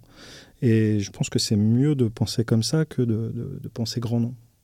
Alors moi, euh, j'ai en tête quelques précurseurs sur euh, l'histoire des paysages, l'histoire des territoires qu'on euh, qu'on testé en fait, qu'on mis en place, testé, retesté, euh, euh, modifié une méthodologie, donc à partir des SIG, euh, de bases de données, etc. C'est le projet Archéomédès. qui a été transformé ensuite et qui s'est poursuivi en projet Archéodine, qui a été également appliqué au territoire de la cité de l'Odève. Et ça, c'est des équipes qui se trouvent, mais c'est vraiment des équipes avec, bon, la plupart sont historiens, mais il y a aussi souvent un ou deux géographes euh, qui collaborent et on a des équipes à Besançon et à Montpellier notamment. Mais je suis assez d'accord sur euh, cette, euh, ce sens du collectif. C'est vraiment des, des équipes. Oui, je précise peut-être ma pensée, c'était pas euh, tellement pour dégager des, grands noms et un palmarès que plutôt réfléchir à la notion de, de grande œuvre euh, qui donne envie de faire la même chose. C'est-à-dire que euh, voilà, si je suis aujourd'hui en L3 ou en master et que je me dis qu'est-ce qui me donne envie de faire de l'histoire, est-ce qu'il y a un livre ou, que je peux lire ou un livre ou, une autre production? Mais bon, pour l'instant, le livre reste quand même la, chose la plus valorisée. Un livre où je me dis tiens, mais voilà, comme j'ai eu envie de faire l'histoire à la manière de, je sais pas moi, Noiriel, Zemon Davis, Michel Perrault là c'est les noms. Mais en fait, ce qui compte c'est la démarche. Voilà, est-ce qu'il y a une démarche que je peux m'approprier et qui relève, qui relève de ça? Mais effectivement, on peut aussi renvoyer aux, travaux d'Antoine Pro qui sont qui sont ça avant l'heure. est-ce que du coup quelqu'un souhaite dire un mot de l'intelligence artificielle, des moteurs type ChatGPT, euh, euh, comment on appelle ça, conversationnel. voilà, est-ce que c'est quelque chose qui fait énormément discuter, dont les implications, voilà, sont, sont encore incertaine euh, dans, nos, dans nos pratiques, même si beaucoup de collègues commencent à voir arriver des devoirs générés de cette mm-hmm. façon, euh, dans des devoirs euh, faits à la maison, à tous les niveaux d'enseignement. donc, je sais que beaucoup de collègues réfléchissent aux façon d'intégrer ça dans leurs propres, leurs propres enseignements. D'autres, comme moi, sont plutôt réticents à le faire. voilà. Donc, est-ce qu'il y en a qui ont un, un point de vue en cours d'élaboration sur la question et qui voudraient le partager? Moi, je pourrais juste commencer par faire un peu de provocation. Euh, en fait, euh, on a l'impression d'avoir découvert euh, les questions d'intelligence artificielle en décembre, mais je pense qu'à l'échelle des historiens et des historiennes, tout le monde, sans s'en rendre compte, utilise déjà des outils avec de l'intelligence artificielle dedans depuis à peu près 5 ou 6 ans. ne serait-ce que euh, l'appareil photo euh, de votre smartphone, en fait, euh, il a intégré un outil qui permet une correction et une balance des couleurs automatique. Et ça, vous pouvez l'appliquer à votre, aux suggestions du traitement de texte, à la correction automatique. Bref, c'est un peu de la provocation. Mais en réalité, là, on, a vu émerger la pointe de l'iceberg euh, sur des choses qui sont déjà en place de manière euh, discrète depuis, euh, depuis pas mal d'années. Alors, ça n'aide pas grand, grand chose, enfin, ça n'aide pas beaucoup le débat, mais, mais en tout cas, là, c'est aussi pour moi un, petit symptôme, c'est-à-dire qu'on commence à s'intéresser à, à, ces choses-là un, peu, un peu tardivement en, réalité, parce que euh, il y a déjà beaucoup de travaux euh, sur le sujet. Euh, si vous regardez un petit peu ce qui se passe du côté des archivistes, si vous écoutez les archivistes parler de la manière dont, ils refont leurs interfaces de recherche, ou même, Gallica, en fait, hein, du côté de la BNF, les questions sur bah, comment on intègre des doses d'intelligence artificielle dans les moteurs de recherche, elles sont déjà là aussi depuis plusieurs années. Alors c'est vrai, mais là évidemment il y a une dimension nouvelle qui est la génération de texte, et la génération de texte d'apparence euh, rationnelle, d'apparence historique, d'apparence crédible, et, du coup euh, ça, ça, remet en jeu toute une série d'inquiétudes liées à, à l'indistinction euh, numérique, c'est-à-dire que euh, le, grand partage du vrai et du faux, euh, le, vrai étant le, matériel, le textuel non numérique et le numérique étant du côté du faux, on, avait l'impression d'avoir dépassé cette fausse opposition. Et là, ces générateurs de texte viennent rebattre les cartes et, pour mmh. beaucoup de gens créent un peu un vertige devant l'illusion comme ça que des, textes générés, enfin plutôt l'illusion que certains peuvent avoir que les textes générés vont donner des réponses à des questions d'histoire, vont permettre d'écrire des devoirs d'histoire, etc. Donc là, il y, a, mm. quand même quelque chose. Euh, évidemment, l'IA est présente dans plein de dispositifs euh, de façon discrète, mais là, ces textes qui apparaissent et qui peuvent être générés, ou ces images, euh, ça, ça, contribue quand même à une forme de vertige. ce qui est surtout vertigineux, c'est que c'est pas tellement que, que l'IA produise des textes, c'est qu'elle produise des textes qui imitent nos procédures d'écriture de façon dégradée, hein, puisque bien sûr en histoire, la première chose qu'on fait, c'est citer des sources. Mais le, mode, le mode de réponse se fonde sur un ton neutre, encyclopédique, euh, à des, formulations qui sont celles qu'on trouve euh, dans euh, la plupart des articles scientifiques. Donc je pense que c'est là aussi d'où vient l'inquiétude principale, c'est que l'imitation est, est, très, est, très, est, très bonne. Après, je crois que la, différence fondamentale, et ce pourquoi moi ça m'inquiète relativement, c'est que dans, dans la racine même de la démarche historique, il y a la citation. Et par définition, pour le moment, ce qu'il y a une chose que ChatGPT ne peut pas faire, c'est citer ses sources. Donc à partir de là, dès lors que par exemple dans votre évaluation, parce que c'est quand même ça qui nous inquiète beaucoup en ce moment, dès lors que dans votre évaluation vous demandez des sources précises, euh, eh ben, l'outil devient complètement inopérant. Moi, j'aurais euh, j'ai bien aimé ta remarque sur le fait qu'on le découvre aujourd'hui, mais alors en plus avec... Euh, alors je sais plus pourquoi j'avais fait cette recherche, je crois que c'est une doctorante du Centre d'Histoire qui travaille sur, euh, en histoire de l'art, sur, sur le rôle des, des, intelligences artificielles. Je crois que c'est comme ça que je m'étais retrouvé à voir ça, c'est-à-dire que du coup, en, regardant un peu sur le sujet, j'ai essayé de voir depuis quand on parlait d'intelligence artificielle en histoire. Et alors là, pour le coup, euh, il suffit d'aller regarder. Alors je sais plus si c'est dans Histoire et Mesure ou dans le médiéviste et l'ordinateur, mais il y a un article des années 80 sur euh, intelligence artificielle en, histoire. Donc ça montre que c'est une question que certains se, posaient depuis longtemps. Encore une fois, on a oublié qu'il y avait des quantitativistes qui pensaient à toutes ces questions il y a longtemps. Euh, alors je sais plus, je, je, crois que c'est Jean-Philippe Genet. Je, me trompe peut-être, mais il me semble que c'est lui qui avait écrit un article dans le médiéviste et l'ordinateur. C'est en version en plus tapée à la machine à écrire. Enfin, c'est c'est assez impressionnant. Alors bien sûr, on ne parle pas exactement de la même. moi, je, je pense que tout dépend de quoi on parle quand on parle d'intelligence artificielle. Si on parle euh, de la situation actuelle, des questions pédagogiques, pour être honnête, moi je ne suis pas du tout inquiet. Euh, il y a une sorte de panique morale sur euh, ChatGPT, ce qu'il faut l'interdire, pas l'interdire. En examen final, on interdit euh, le copier-coller. Je vois pas pourquoi on n'interdirait pas ChatGPT pour euh, le copier-coller. Euh, en revanche, l'utiliser en cours et en faire un instrument pédagogique, c'est tout à fait possible. C'est-à-dire demander, par exemple, et je n'ai pas inventé du tout ça, il y a plein de collègues qui ont expliqué sur les réseaux sociaux, notamment, qui se sont lancés dans ce genre de pratique. C'est-à-dire de dire aux étudiants, bah, interrogez ChatGPT sur tel sujet, prenez le résultat et faites-moi l'analyse critique, trouvez des sources, expliquez ce qui ne va pas, etc. Donc on a les outils intellectuels pour euh, pour, gérer ça pour l'instant. Euh, la semaine dernière, donc au, congrès sur, les, humanités numériques euh, de, l'ACFAS à Montréal, il y avait des chercheurs qui ont beaucoup parlé, ça a énormément parlé d'intelligence artificielle pendant une session.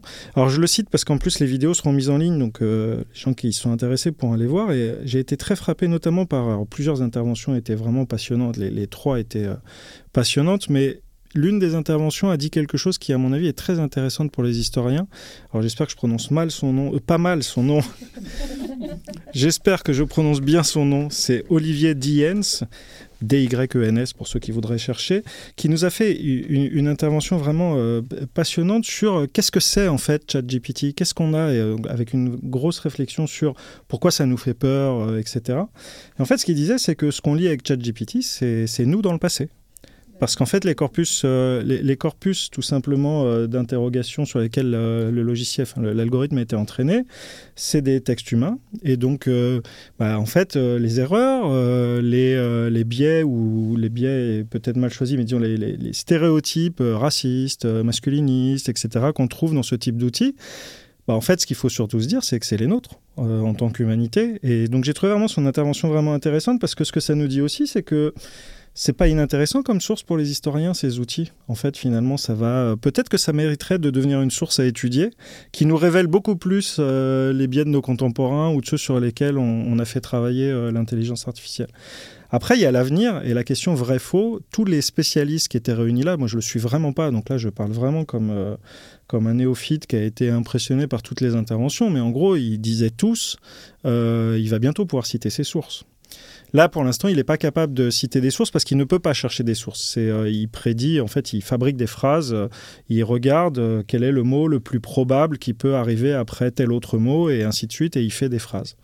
il va bientôt pouvoir aller chercher des sources. Et là, la grande question de la distinction entre vrai et faux, elle va se poser elle va se poser. elle se pose déjà dans certains outils, hein, toutes les capacités qu'on a de faire des fausses vidéos, des, des faux sons, de faire semblant que tel homme politique a parlé, etc.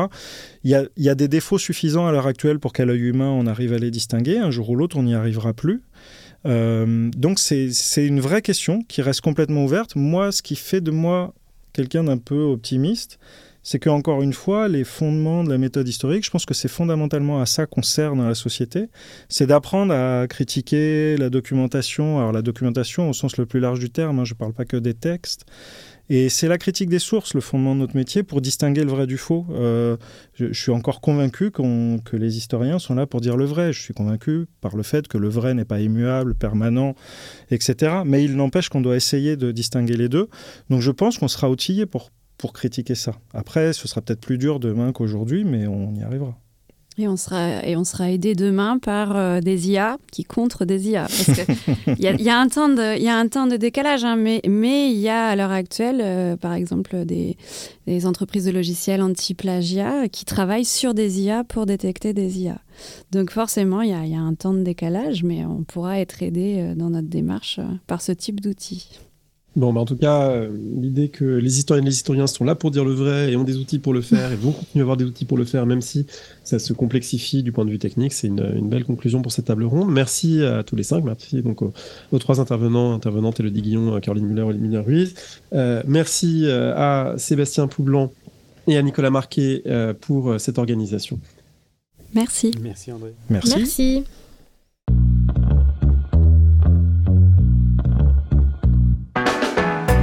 Merci de nous avoir écoutés. Rendez-vous sur le site www.paroledhistoire.fr pour toutes les informations sur le podcast, pour vous abonner, écouter ou télécharger les autres émissions.